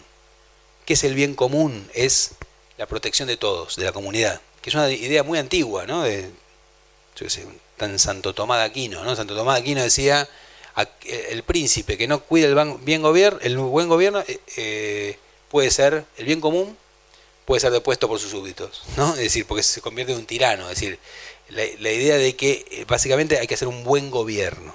Entonces, cuando le gritan a Rivadavia, muera el mal gobierno, están impugnando la legitimidad de ese gobierno. ¿Sí? Eso, digamos, la idea de, de una idea muy antigua de, de cuidar el bien común como clave, ¿no? ¿Quién, digamos, se entiende? Y, de ahí viene también la concepción de la autoridad como padre. El padre es bueno, ¿no? Este, a, digamos, uno de los dramas que trae la revolución, no, les quiero quemar la cabeza, pero es que había una institución colonial que era el cabildo, en todas las ciudades. El cabildo se encargaba de cuidar el bien común. no es que no, estoy haciendo una mirada idealizada del cabildo, así lo percibía la población ¿Cómo se le decía el cabildo? El padre de la población. ¿sí? ¿Por qué? Porque que, no aumentaran los precios, que hubiera abastecimiento, ¿sí? tenía un defensor de pobres, un defensor de esclavos, reglaba un poco la vida comunitaria. Cuando desaparecen los cabildos, a nivel popular eso genera, hay muchas pruebas de eso, cierto desconcierto, ¿no? Esclavos que escriben diciendo, ahora que no hay defensor de esclavos, ¿a quién, a quién me tengo que dirigir para que me defienda eh, contra mi amo? ¿sí? O sea, ¿quién, ¿quién, se encarga de eso ahora? Y hay un poco de improvisación y, algunos espacios quedan vacíos. ¿sí? No en vano algunos de estos personajes que se convierten en líderes son llamados padres de los pobres. En el caso porteño, primero, primero Dorrego, después Rosas. Rosas dice en sus cartas a sus seguidores, lo dice él. Eh, dice, hablen de mí como el padre de los pobres. Díganme padre de los pobres, para que la gente escuche que soy padre de los pobres. Es decir, conscientemente busca esa identificación, porque no hay nada más importante que ser el padre de los pobres, es decir, no hay nada más legítimo para los pobres, ¿no? Entonces, el tema de la religión tiene que ver con la idea bien común, ¿no? Porque se supone que la religión es, el cemento social. Entonces, por eso cuando, cuando Rivadavia intentó una reforma eclesiástica, dijeron que estaba en contra de la religión, por lo tanto es hereje, por lo tanto va en contra de la vida de todos. En una sociedad que piensen es unánimemente cristiana, no hay no cristianos. si alguien era ateo no lo puede decir, pero la mayor parte de la gente es ser cristiano y ser personas igual. De hecho, va a ser bastante complicado, y lo van a hacer primero Rivadavia y después Rosas, el hecho de permitir la apertura de iglesias protestantes, ¿no? Para los ingleses, básicamente. O de un cementerio, ¿dónde enterrarlos? ¿no? ¿Pueden enterrarse o no? Este, entonces, eh, es toda una discusión y de hecho, eh, bueno, digo, la bandera religión o muerte de Facundo Quiroga 1826 es eso, es si hay libertad de cultos, estás atacando la verdadera religión y es un desafío, bueno, religión o muerte, es decir, es un desafío a, a, nuestro modo de vida, ¿no? Por ser un anacronismo. De hecho, los diarios cordobeses contra Rivadavia se llaman El Intolerante y El Cristiano Viejo, ¿no? El intolerante porque no, no quiere intolerancia de culto, es decir, la idea es, somos católicos, punto. Eh, entonces, el tema de la religión es muy importante y por eso también está, Rosas lo va a usar muy hábilmente eh, en la idea, por ejemplo, de apostólicos. Nosotros somos los federales apostólicos, ellos son sismáticos, nosotros somos los buenos. ¿sí? Y, por eso lo puse más abajo, el federalismo asociado con causa santa, el grito que, se impone en la época de Rosas es viva la Santa Confederación. ¿sí? Una sacralización de la causa. Y además la sacralización implica la demonización del contrario, ¿no? Entonces, si, vos sos santo, el otro es demonio. Entonces, también, digamos, porque una de las cosas que uno tiene que preguntarse, y, esto no es culpa exclusiva de Rosa, sino de, todos los bandos, cómo se llega en este periodo también a un nivel de crueldad, de violencia, que no existía antes. Es decir, la espiral de violencia de la guerra de independencia va a un aumento feroz. Digo, eh, eso es interesante para comparar también con otros momentos de Argentina, posteriores, ¿no? Es decir, eh, no sé, si uno ve una batalla de Belgrano o de San Martín en la década de 1810, bueno, termina, muere gente, etcétera, después se toman prisioneros, se los manda presos, ¿sí? En la batalla de Pago Largo, Urquiza, 1830, Urquiza rosista todavía, ¿no? 1839 vence a, a los correntinos, termina la batalla y degüella a todos, los oficiales, a todos. Es decir, se lo van poniendo arrodillados, truc. Es decir, ¿cómo se, cómo se pasa, se llega a eso, ¿no? O, las cosas que hacen, digamos, cuando eh, los unitarios le ganan a... La primera partida que en 1829 se revela contra Lavalle, los matan a hachazos a todos los, unitarios. Es decir, son niveles de violencia eh, muy extremos. Lo que hace la expedición que va al interior, desde Buenos Aires, que manda a Oribe, la expedición rosista, en 1841, que el, archivo está acá en Rosario, de lo que hacen es, horroroso, despellajamiento vivo de la gente, es decir, eh, van cortando las cabezas de los... Eh, de los personajes. Eh, bueno, eh, Marco Avellaneda, decir, eh, hay, niveles de violencia que no eran. No es que en contra de la idea habitual de, ah, esto era pura barbarie, ¿no? Entonces todo el mundo, la gente, la gente vivía de violencia en violencia. No es cierto. La violencia tiene una historia también. Y después baja. Es decir, no es que siempre fue igual, ¿no? O sea, es muy difícil entender cómo se llega a, ese nivel de violencia política. Lo mismo que uno puede hacer después del 55 al 76, es decir, ¿Cómo se llega a esos niveles de violencia? No, es que todo el tiempo están. Y es difícil, sobre todo cuanto más uno va hacia atrás en la historia, es más complejo que, más cerca, ¿no? Pero en parte, digamos, la cuestión religiosa es importante para entender, pues, insisto, la demonización del otro le quita carácter humano, ¿no? Em, y a mí e, esa oración me parece que es, que es un poco la cuestión clave de, lo federal, ¿no? del éxito federal del plan rosista, que es el punto, la combinación de lo religioso, es decir, de esta, sacralización de la causa, ¿sí? Con el clasismo. Yo le digo clasismo, algunos dicen que no se le puede decir eso clasismo porque no propone un gobierno de clase, para mí no importa eso. Es clasismo en tanto en cuanto funda parte de la identidad política en, en una idea de nosotros contra ellos. ¿Sí? ¿Contra quién? Contra los cajetillas, contra los aristócratas contra los de FRAC, como vieron las fuentes que les mencioné brevemente. ¿no? Eh, para mí ahí hay un punto clave de, la identidad federal. El tema de los de Poncho, los de Barba, ¿no? es decir, eh, que además incluye también ojo, digo los de barro, los de poncho, pero también tiene un fuerte componente femenino. ¿Sí? Es decir, este, hay toda una red que manejaba María Josefa Escurra, cuñada de Rosas, en Buenos Aires, estoy diciendo, en la ciudad, de asistencialismo, diríamos hoy, ¿no? Que reparten cosas.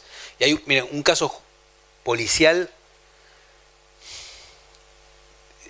Con esto hice un programa, si les interesa, un programa de tele, una vez que se llama. Eh, yo hice un ciclo una vez en encuentro hace. No me acuerdo cuánto. En 2013. Se llamaba Historia de las clases populares. ¿sí?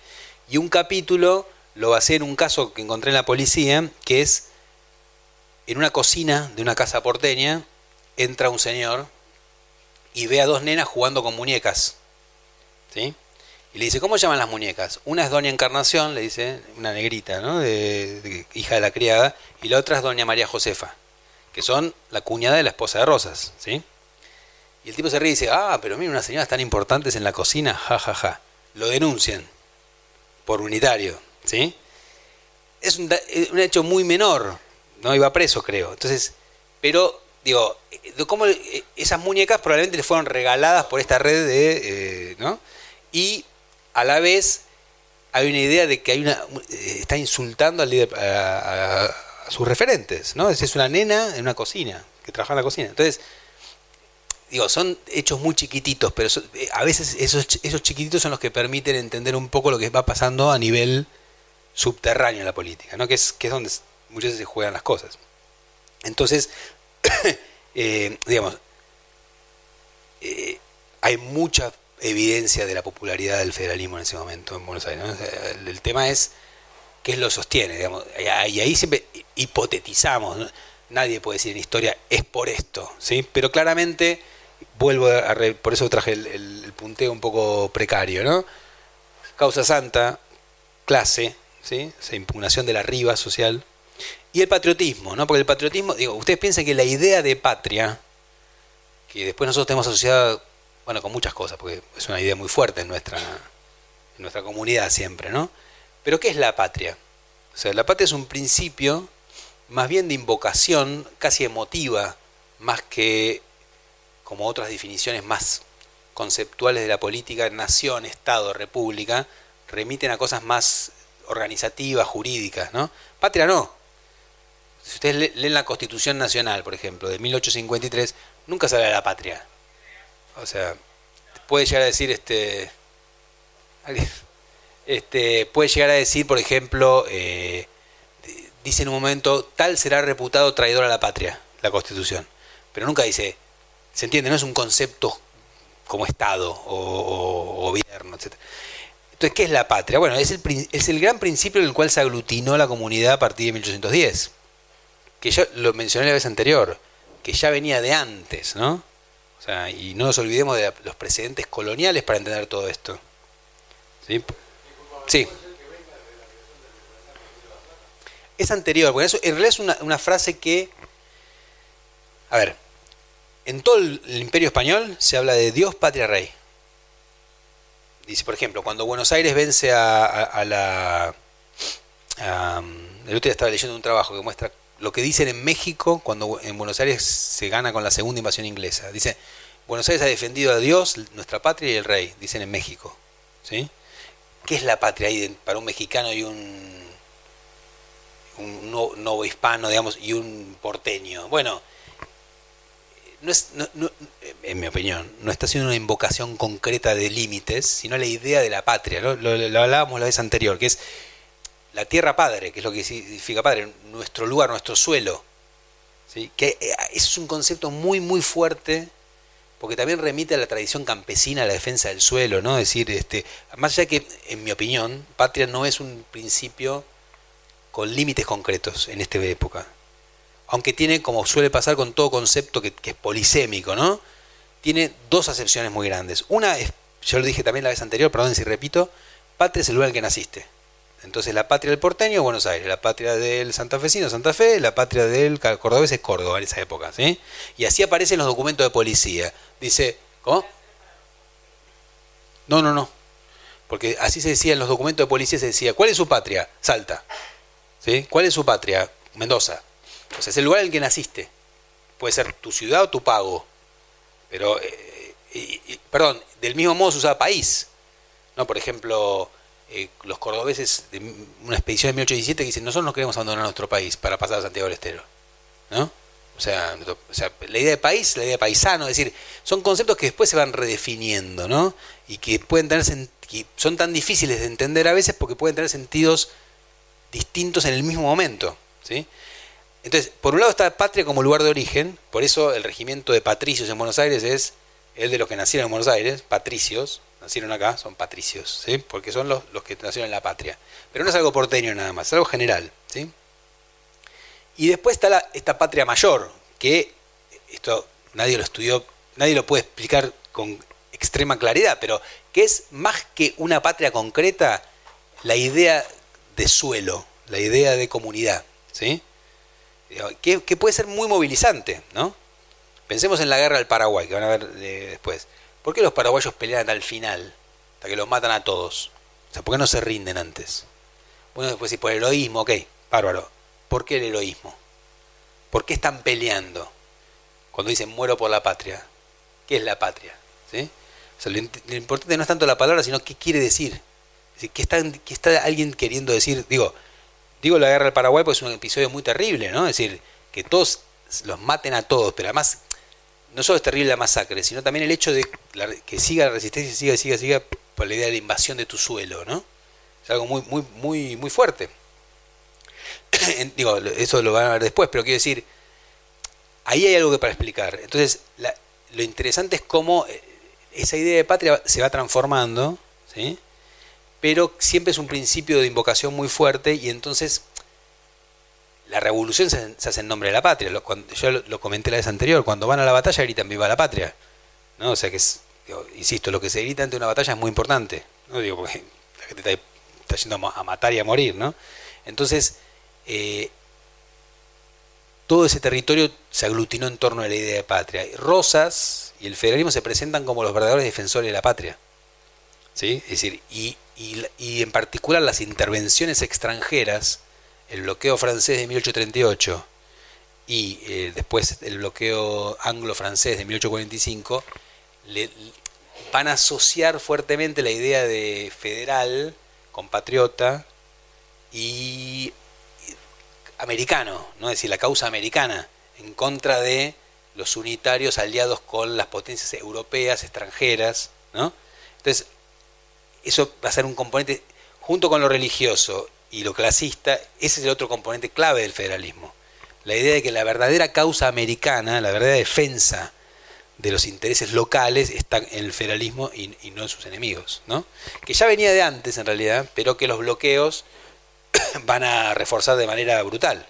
Y lo mismo pasa si se fijan en Uruguay con la identidad del Partido Blanco contra los colorados. Los colorados, el estereotipo, si conocen la política uruguaya, tradicional, ahora, cambió totalmente, pero tradicionalmente eh, es uno de los pocos países, junto con Colombia hasta hace poquito, que lograron, a decir lograron, digo, que mantuvieron sus, partidos tradicionales hasta el siglo XX, y los colorados eran los liberales, cosmopolitas, europeístas, urbanos, y los federales los, blancos, que fueron los aliados de Rosas en, la Guerra Grande, los americanos, eh, los comprometidos con, la patria, con el suelo, con, con, las tradiciones locales. Eso que en parte es un estereotipo inventado, pero en parte tiene cierto asidero en lo que pasaba en la época, eh, es, es un componente esencial del federalismo. Bueno, ahora, Todavía tengo un ratito. ¿Van bien? O sea, tienen la cabeza absolutamente frita. me pueden parar para preguntarme lo que quieran, porque hoy están más callados que el otro día. Entonces me asusta, digo, por ahí lo estoy durmiendo. Para ir terminando, entonces. El otro tema fundamental, insisto, es el tema de, la relación entre los líderes y, y, los seguidores. Cómo se construye ese otro tema apasionante para la historia popular. Cómo se construye el vínculo. ¿sí? Acá y en cualquier lado. Digamos, hay dos tipos de movimientos populares en esta época y en cualquiera, ¿no? Uno que es el que más le gusta a los puristas, que es cuando uno tiene a los sectores populares dirigiendo sectores populares. Que eso es hermoso, ¿no? Lo que todos creen, o sea, el líder, auto, la autonomía de clase, ¿no? Es decir, pues, pero que sea poco en general. Muchas veces los movimientos populares tienen líderes que no son populares, ¿no? En Argentina es evidente. Eh, ¿Qué quiero decir con esto? En la guerra de independencia y en este periodo aparecen por momentos algunos dirigentes que surgen de las mismas filas populares. Sobre todo en algunos momentos más indeterminados. ¿sí? Por ejemplo, durante la guerra de, mm, de independencia hubo varios motines, que el otro día no mencioné para no aburrir, pero aprovecho ahora, en los cuales eh, los dirigentes son sargentos, cabos, soldados, que son la tropa. La tropa es popular, ¿sí? Puramente. Ahí es muy evidente. Los oficiales son de élite. La tropa, nadie en la tropa tiene antes de su nombre don algo. ¿Sí? Hay muchos movimientos que se hacen por maltrato de un oficial, porque no les pagan, porque están enojados con el gobierno. Hay muchos levantamientos y muchos amagos de levantamiento. ¿sí? Y ahí muchas, muchas veces uno puede encontrar dirigentes que son ellos mismos, ¿no? Eh, no sé, frontera de Buenos Aires y Santa Fe, 1816, ¿sí? entre San Nicolás y Rosario. Hay un, un, no le pagan a, los soldados, se empiezan a enojar y surge un dirigente que casualmente llamado Martín Báez, sí, pero bueno, no tiene nada que ver. O sea, cuando usted cuando decía, decía, uy, eh, que lo que dice es, bueno, eh, propone armar un, eh, que los sargentos y los cabos organicen y ataquen Buenos Aires, ¿sí? Y salían con la montonera que está de, este lado, digamos. Entonces, bueno, los descubren antes, pero ¿quién es Martín Báez? Al igual, y, todos sus compañeros son todos plebeyos, ¿sí? Y el levantamiento lo organizan ellos mismos sin oficiales, ¿sí? En un contexto de guerra puede pasar eso, eh, yo hice un trabajo que también es un programa, estoy promocionando mi viejo programa de tele, que se llama, este, este me gusta, se llama Las Palabras de Manul. ¿Quién era Manul? Un soldado negro que en 1819 yo tuve la suerte de encontrar, porque esas cosas, una arenga que le hace a sus compañeros, diciéndole, acá no tenemos padre ni madre, está enojado con el gobierno, ¿no? Vamos a morir en defensa de nuestros derechos. ¿sí? El gobierno es un ingrato, nos quiere hacer esclavos, dice. Pero dice una cosa fundamental que es, acá no tenemos padre ni madre. Que eso es, no hay autoridad. O sea, acá ya no tenemos padre. ¿sí? Acuérdense del principio del padre en, la sociedad tradicional. No tenemos ni padre ni madre. Ya está, ahí rompieron la dominación. ¿sí? Por eso, es decir, y si no tenemos protección, nos, tenemos que gobernar a nosotros mismos. Es decir, nos tenemos que, que solo nos tenemos a nosotros. Entonces, lo que llama es a, que se armen para ir a pelear. ¿sí? Después es un motín de pardos y morenos en Buenos Aires, 1819. Esos episodios chiquititos que pasan de largo pero que de golpe dicen mucho más de lo que pasó después, porque, porque es abortado, los detienen, ¿no? O sea, van presos y después los indultan a todos porque no, saben qué hacer con ellos. ¿Se entiende donde voy a decir? Esos momentos muy, digamos, de, eso hay. hay eh, en Mendoza hay un, en 1812 un levantamiento de esclavos, también descubierto a tiempo, para que los detengan, que los dirigentes son esclavos, en nombre de la libertad de eso hay, pero también muchas veces eh, los movimientos son dirigidos por, por estos líderes que son o de los sectores medios, ¿no? estos, estos de chaqueta, como los que mencioné la vez anterior, el líder de la Sociedad Popular Restauradora, Julián González Salomón, un pulpero, capitán miliciano, que no es ni de arriba ni de abajo, está en el medio, ¿no? son estos, estos bisagra, brokers, le dicen los politólogos, ¿eh? Eh, y después, este, sí, perdón, así le dicen en muchos textos.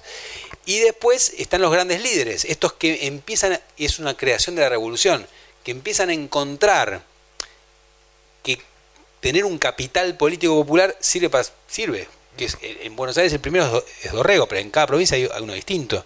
También está Soler, que después pasa de largo, pero que empiezan a, coquetear con séquitos populares y, e insisto, en parte porque son carismáticos, no hay que negar tampoco la mirada tradicional, en parte porque son valientes, y, insisto con la cuestión de género, porque representan un ideal masculino de honor y valentía, que es fundamental en esa época, pero también por esto que me parece clave, que es prestarle atención al interés de, los que quieren que sean sus seguidores. Es decir, a ver, vos qué querés que yo lleve al Congreso. Esto, bueno, lo llevo.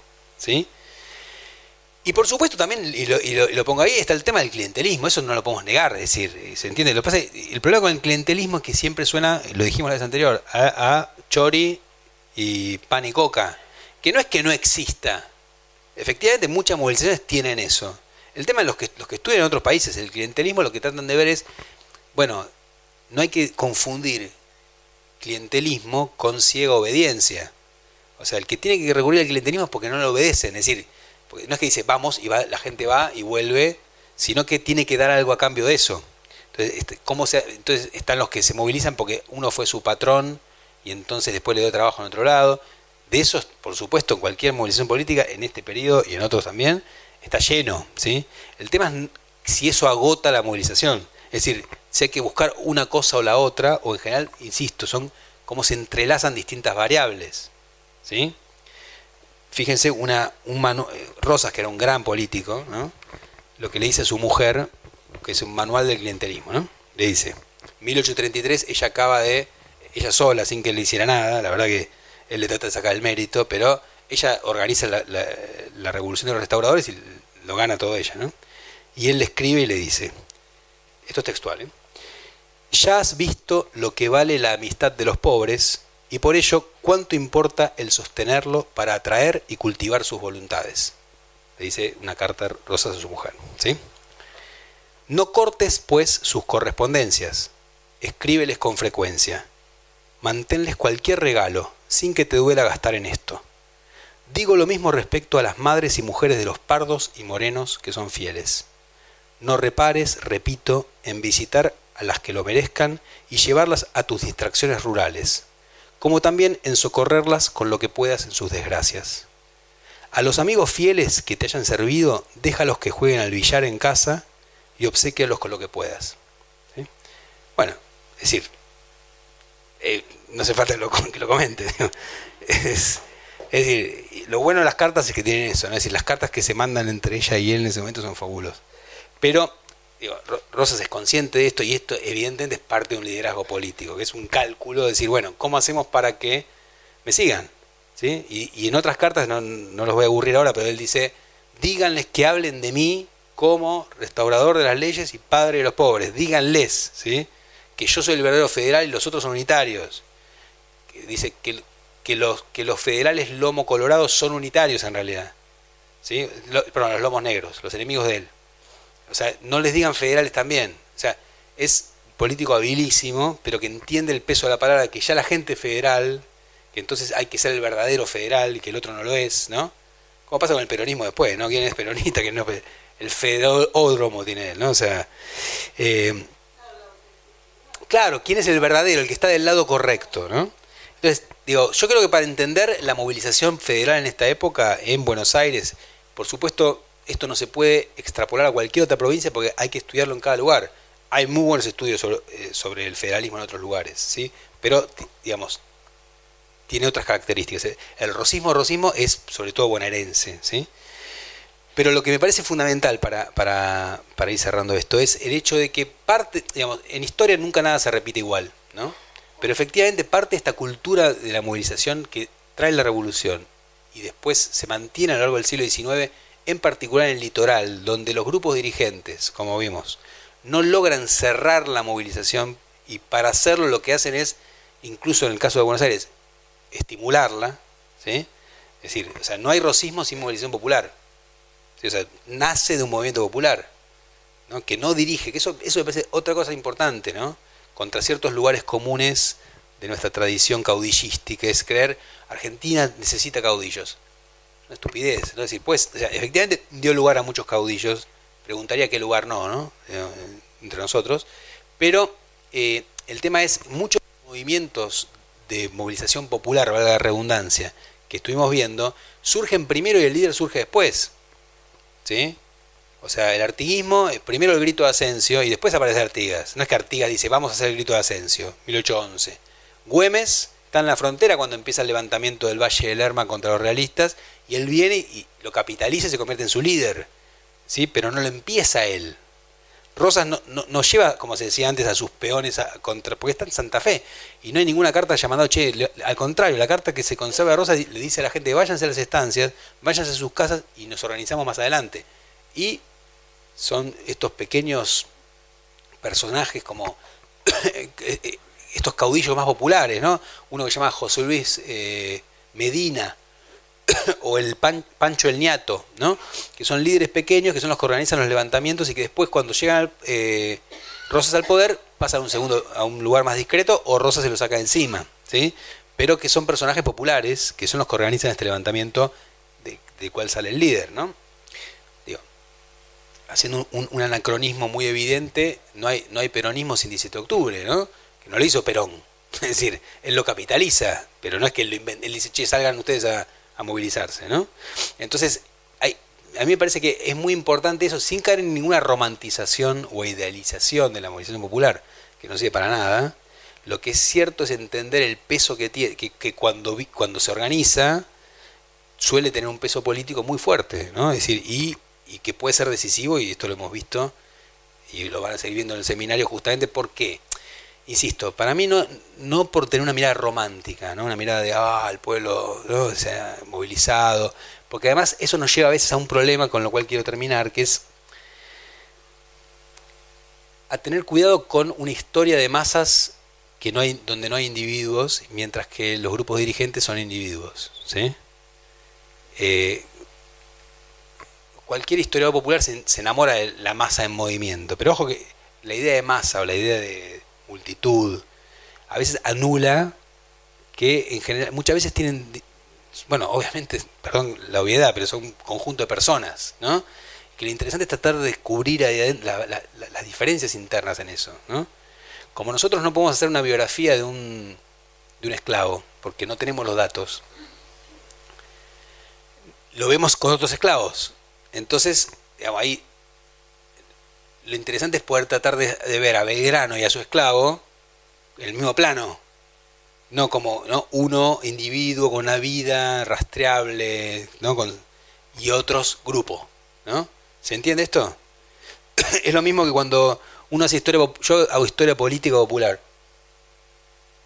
Y voy a un congreso de historiadores y me dicen, ah, historia social. No, digo, yo historia política. No importa, igual también hago historia social, pero digo, ¿por qué? Porque si son pobres, historia social. Porque si se mueven es por el pancho y la coca. En el fondo, digamos, hay una idea de que si hay una movilización popular, la base es social. ¿Se entiende? Y la historia política y la historia de las élites. ¿Sí? No digo que la gente lo haga a propósito, no, hay una, no es mala onda, es que eso está pendiente, que es como que hay lógicas diferentes. Efectivamente el mundo popular tiene lógicas diferentes. Y efectivamente cuanto más nos vamos atrás en el tiempo, más difícil es, es encontrarlas y poder descifrarlas o proponer formas de entenderlas. Pero, digamos, lo interesante es no buscar, me parece a mí, en esta, en las que vean después, ideas unicausales. La masa se movilizó porque tal cosa, ¿sí? Cuando, no sé, si el 17 de octubre hubo un montón de gente que fue a liberar a Perón, ¿estamos seguros que todos esos querían lo mismo con la liberación de Perón? Todos los que fueron, que eran un, soldado único, ¿sí?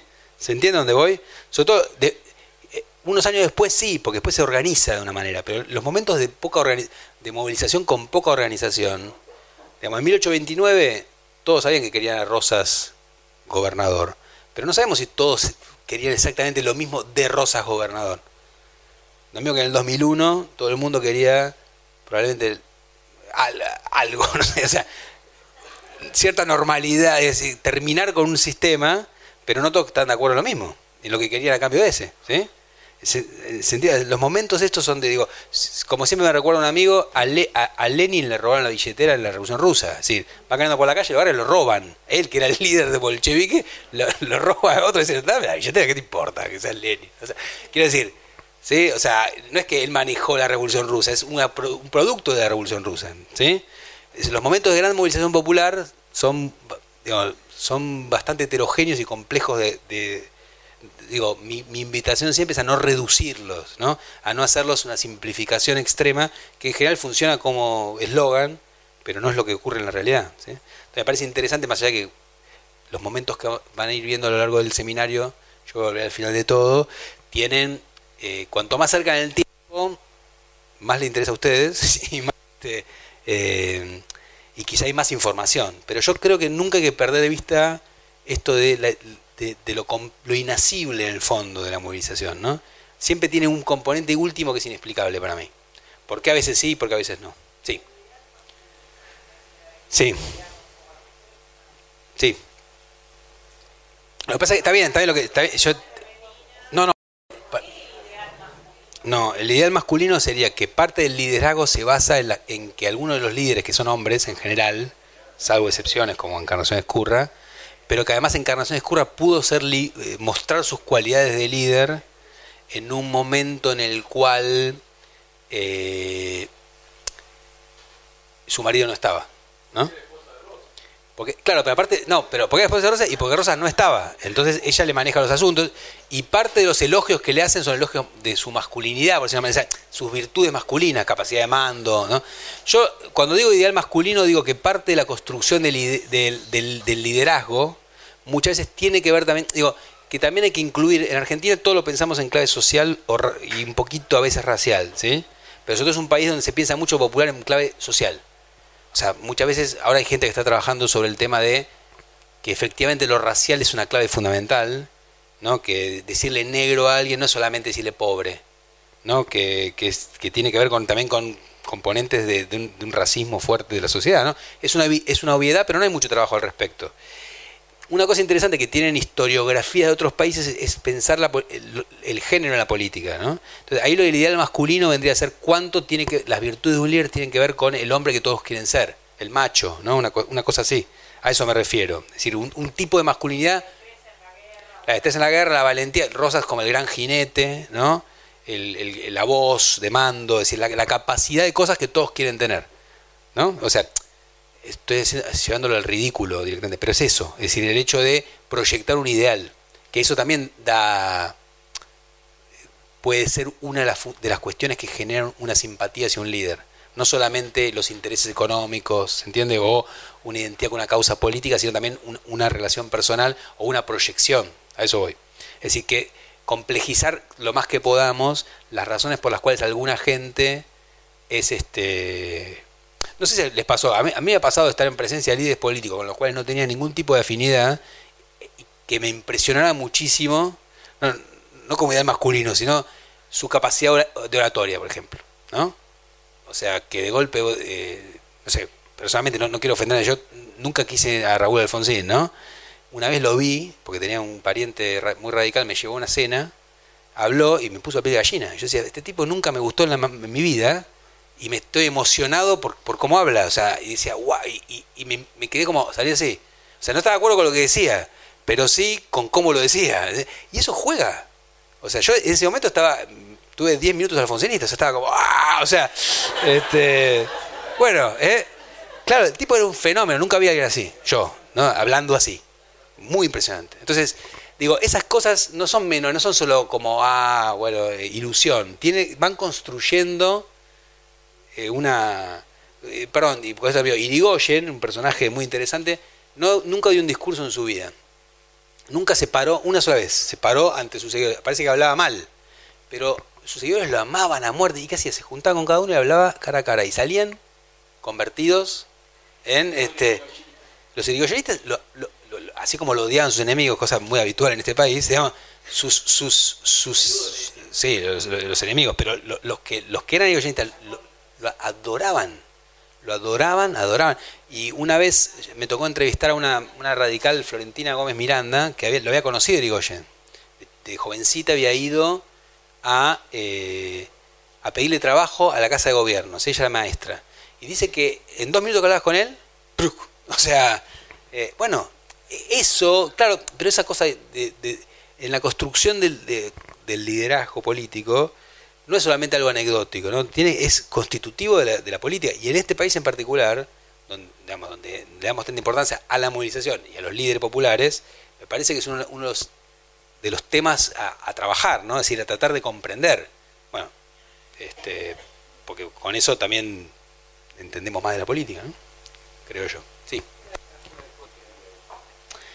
Bueno, ta- también entra eh, en lo hipotético, ¿no? Es decir, el, el- yo, mi, mi hipótesis es que justamente en esos 10 años sin política, esos años de una Buenos Aires herbívora, ¿no? Es decir, donde no, donde se, digamos, se perdió la movilización, es decir, se perdió la práctica de la movilización, es decir, como que se adormeció y todo el mundo se acostumbró demasiado a Rosas como que era algo eterno, ¿no?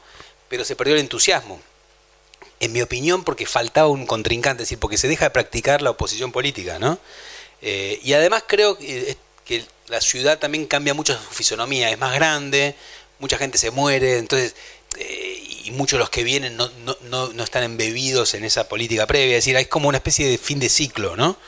Eh, porque no se me ocurre, no se me ocurre, eh, no se me ocurre, bueno, a mí nunca me gustó el paralelismo Rosas-Perón, porque me parece una exageración absoluta, pero también es cierto que en el 55 no hay una gran defensa popular, hay un poquito, pero la verdad que alguien que llegó con una munición increíble no se va con una munición igual en su defensa, ¿no? Es decir, hay cosas que van cambiando que pueden ser descontentos, digo, entonces estoy haciendo un anacronismo, ¿no? Pero digo, eh, en, el caso de Rosa yo creo que el, lo que hay sobre todo es, el éxito de su propio proyecto, de desmovilización a través de la, de la politización, ¿no? Eh, es una opinión, digo, ¿cómo puedo probarlo? No, pero uno puede presentar algunas evidencias que muestran, eh, porque es realmente llamativo lo que pasa en esa batalla, ¿no? Teniendo en cuenta lo que pasó 10 años antes donde la gente daba la vida literalmente por Rosas, ¿no?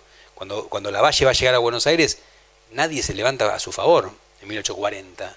O sea, la ciudad está con Rosas, ¿sí? Eh, y, el 52 parecía como... Tampoco que sean urquicistas, como que no les importa demasiado, ¿no? Sin duda, lo que pasa es que pero Rosas tenía un ejército importante. Y de hecho el mismo Rosas está muy, está muy temeroso. Antes de la batalla le preguntan, ¿por qué no trajiste a los indios esta vez? Que ya habían peleado varias veces para Rosas. Y él dice, bueno, porque si ganamos, ¿quién controla a los indios? Y si perdemos, ¿quién controla a los indios? Es decir, miedo a lo que pueden hacer los indios una vez que termina la batalla. ¿sí? Eh, y, y, ese era un apoyo para él muy importante, siempre había sido hasta entonces. Él mismo parece ya haber perdido un poco la brújula Además de que él no era un jefe militar de batalla y, esa vez dirigió la batalla él mismo, ¿no? Eh, pero la verdad es que yo creo que es más, que nada el agotamiento de un, de un, de un periodo, ¿no? De un ciclo político. O sea que...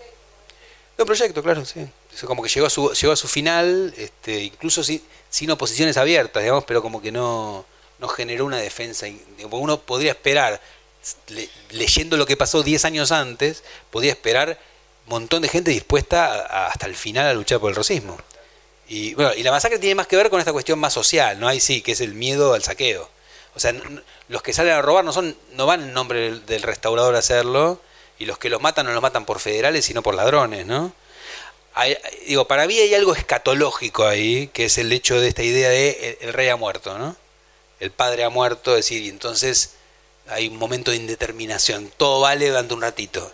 Esa es mi manera. Ahora, ¿cómo probás eso? Difícil, ¿no? Pero yo creo, yo hice un trabajo de saqueo, creo que, que algo que va por ese lado, ¿no? Además de la oportunidad, ¿no? Puede salir a robar, pero este, pero me parece que tiene que ver con, con eso, con, con, una idea general de fin de ciclo. Sí.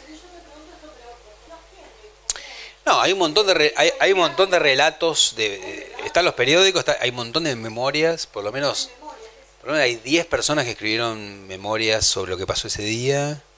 Eh, o sea, lamentablemente hay poca policía, que son, documentos más interesantes porque no, están, no están estilizados, ¿no?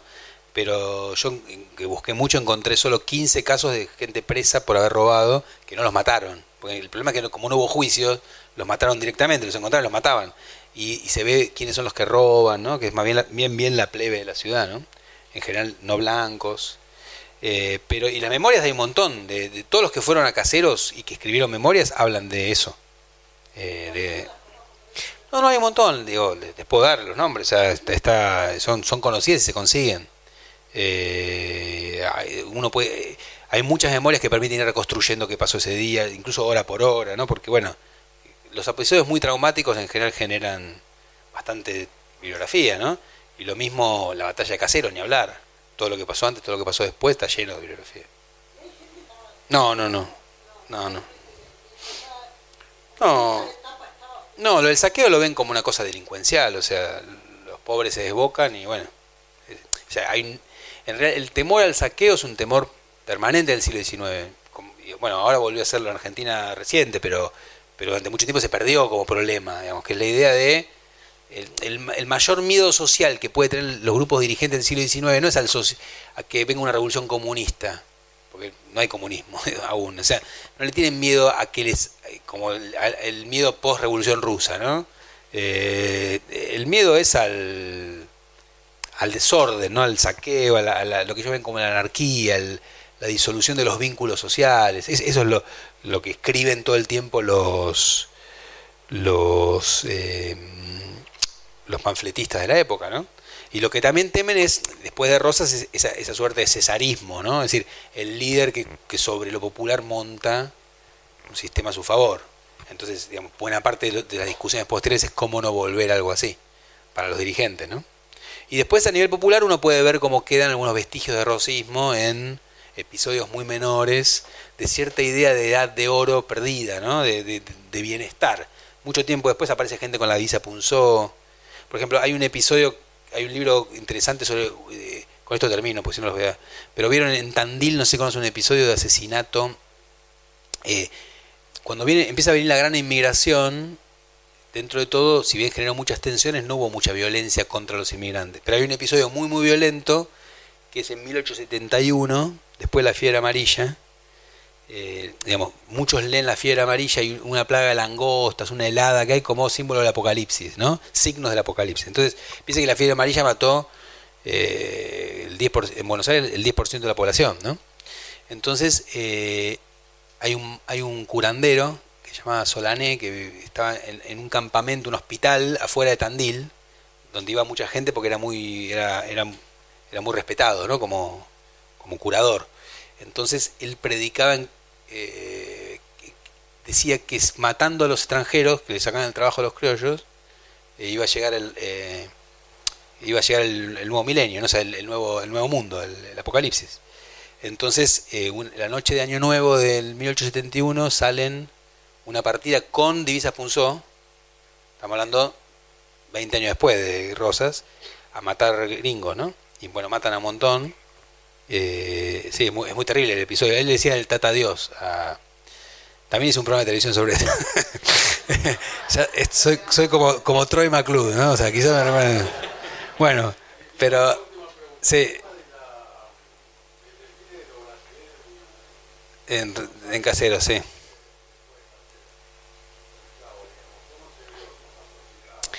Bueno, para los brasileños eh, que participaron del, de, del, ejército grande de Urquiza, que eran no eran tantos en el ejército, pero sí los barcos y la plata, ¿no?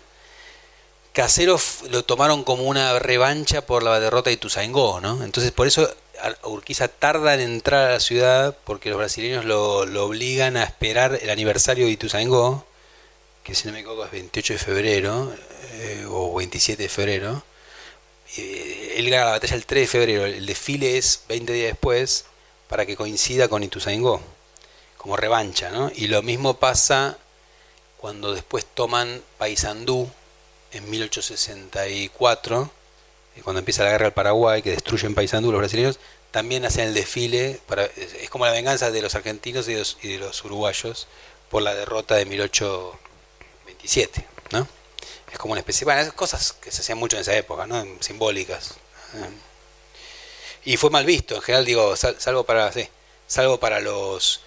Eh, en realidad, bueno, en ese momento los, los, los enemigos de estaban contentos con los brasileños porque los ayudaron a sacarlos, pero, pero para muchos fue como una humillación, ¿no? Sí.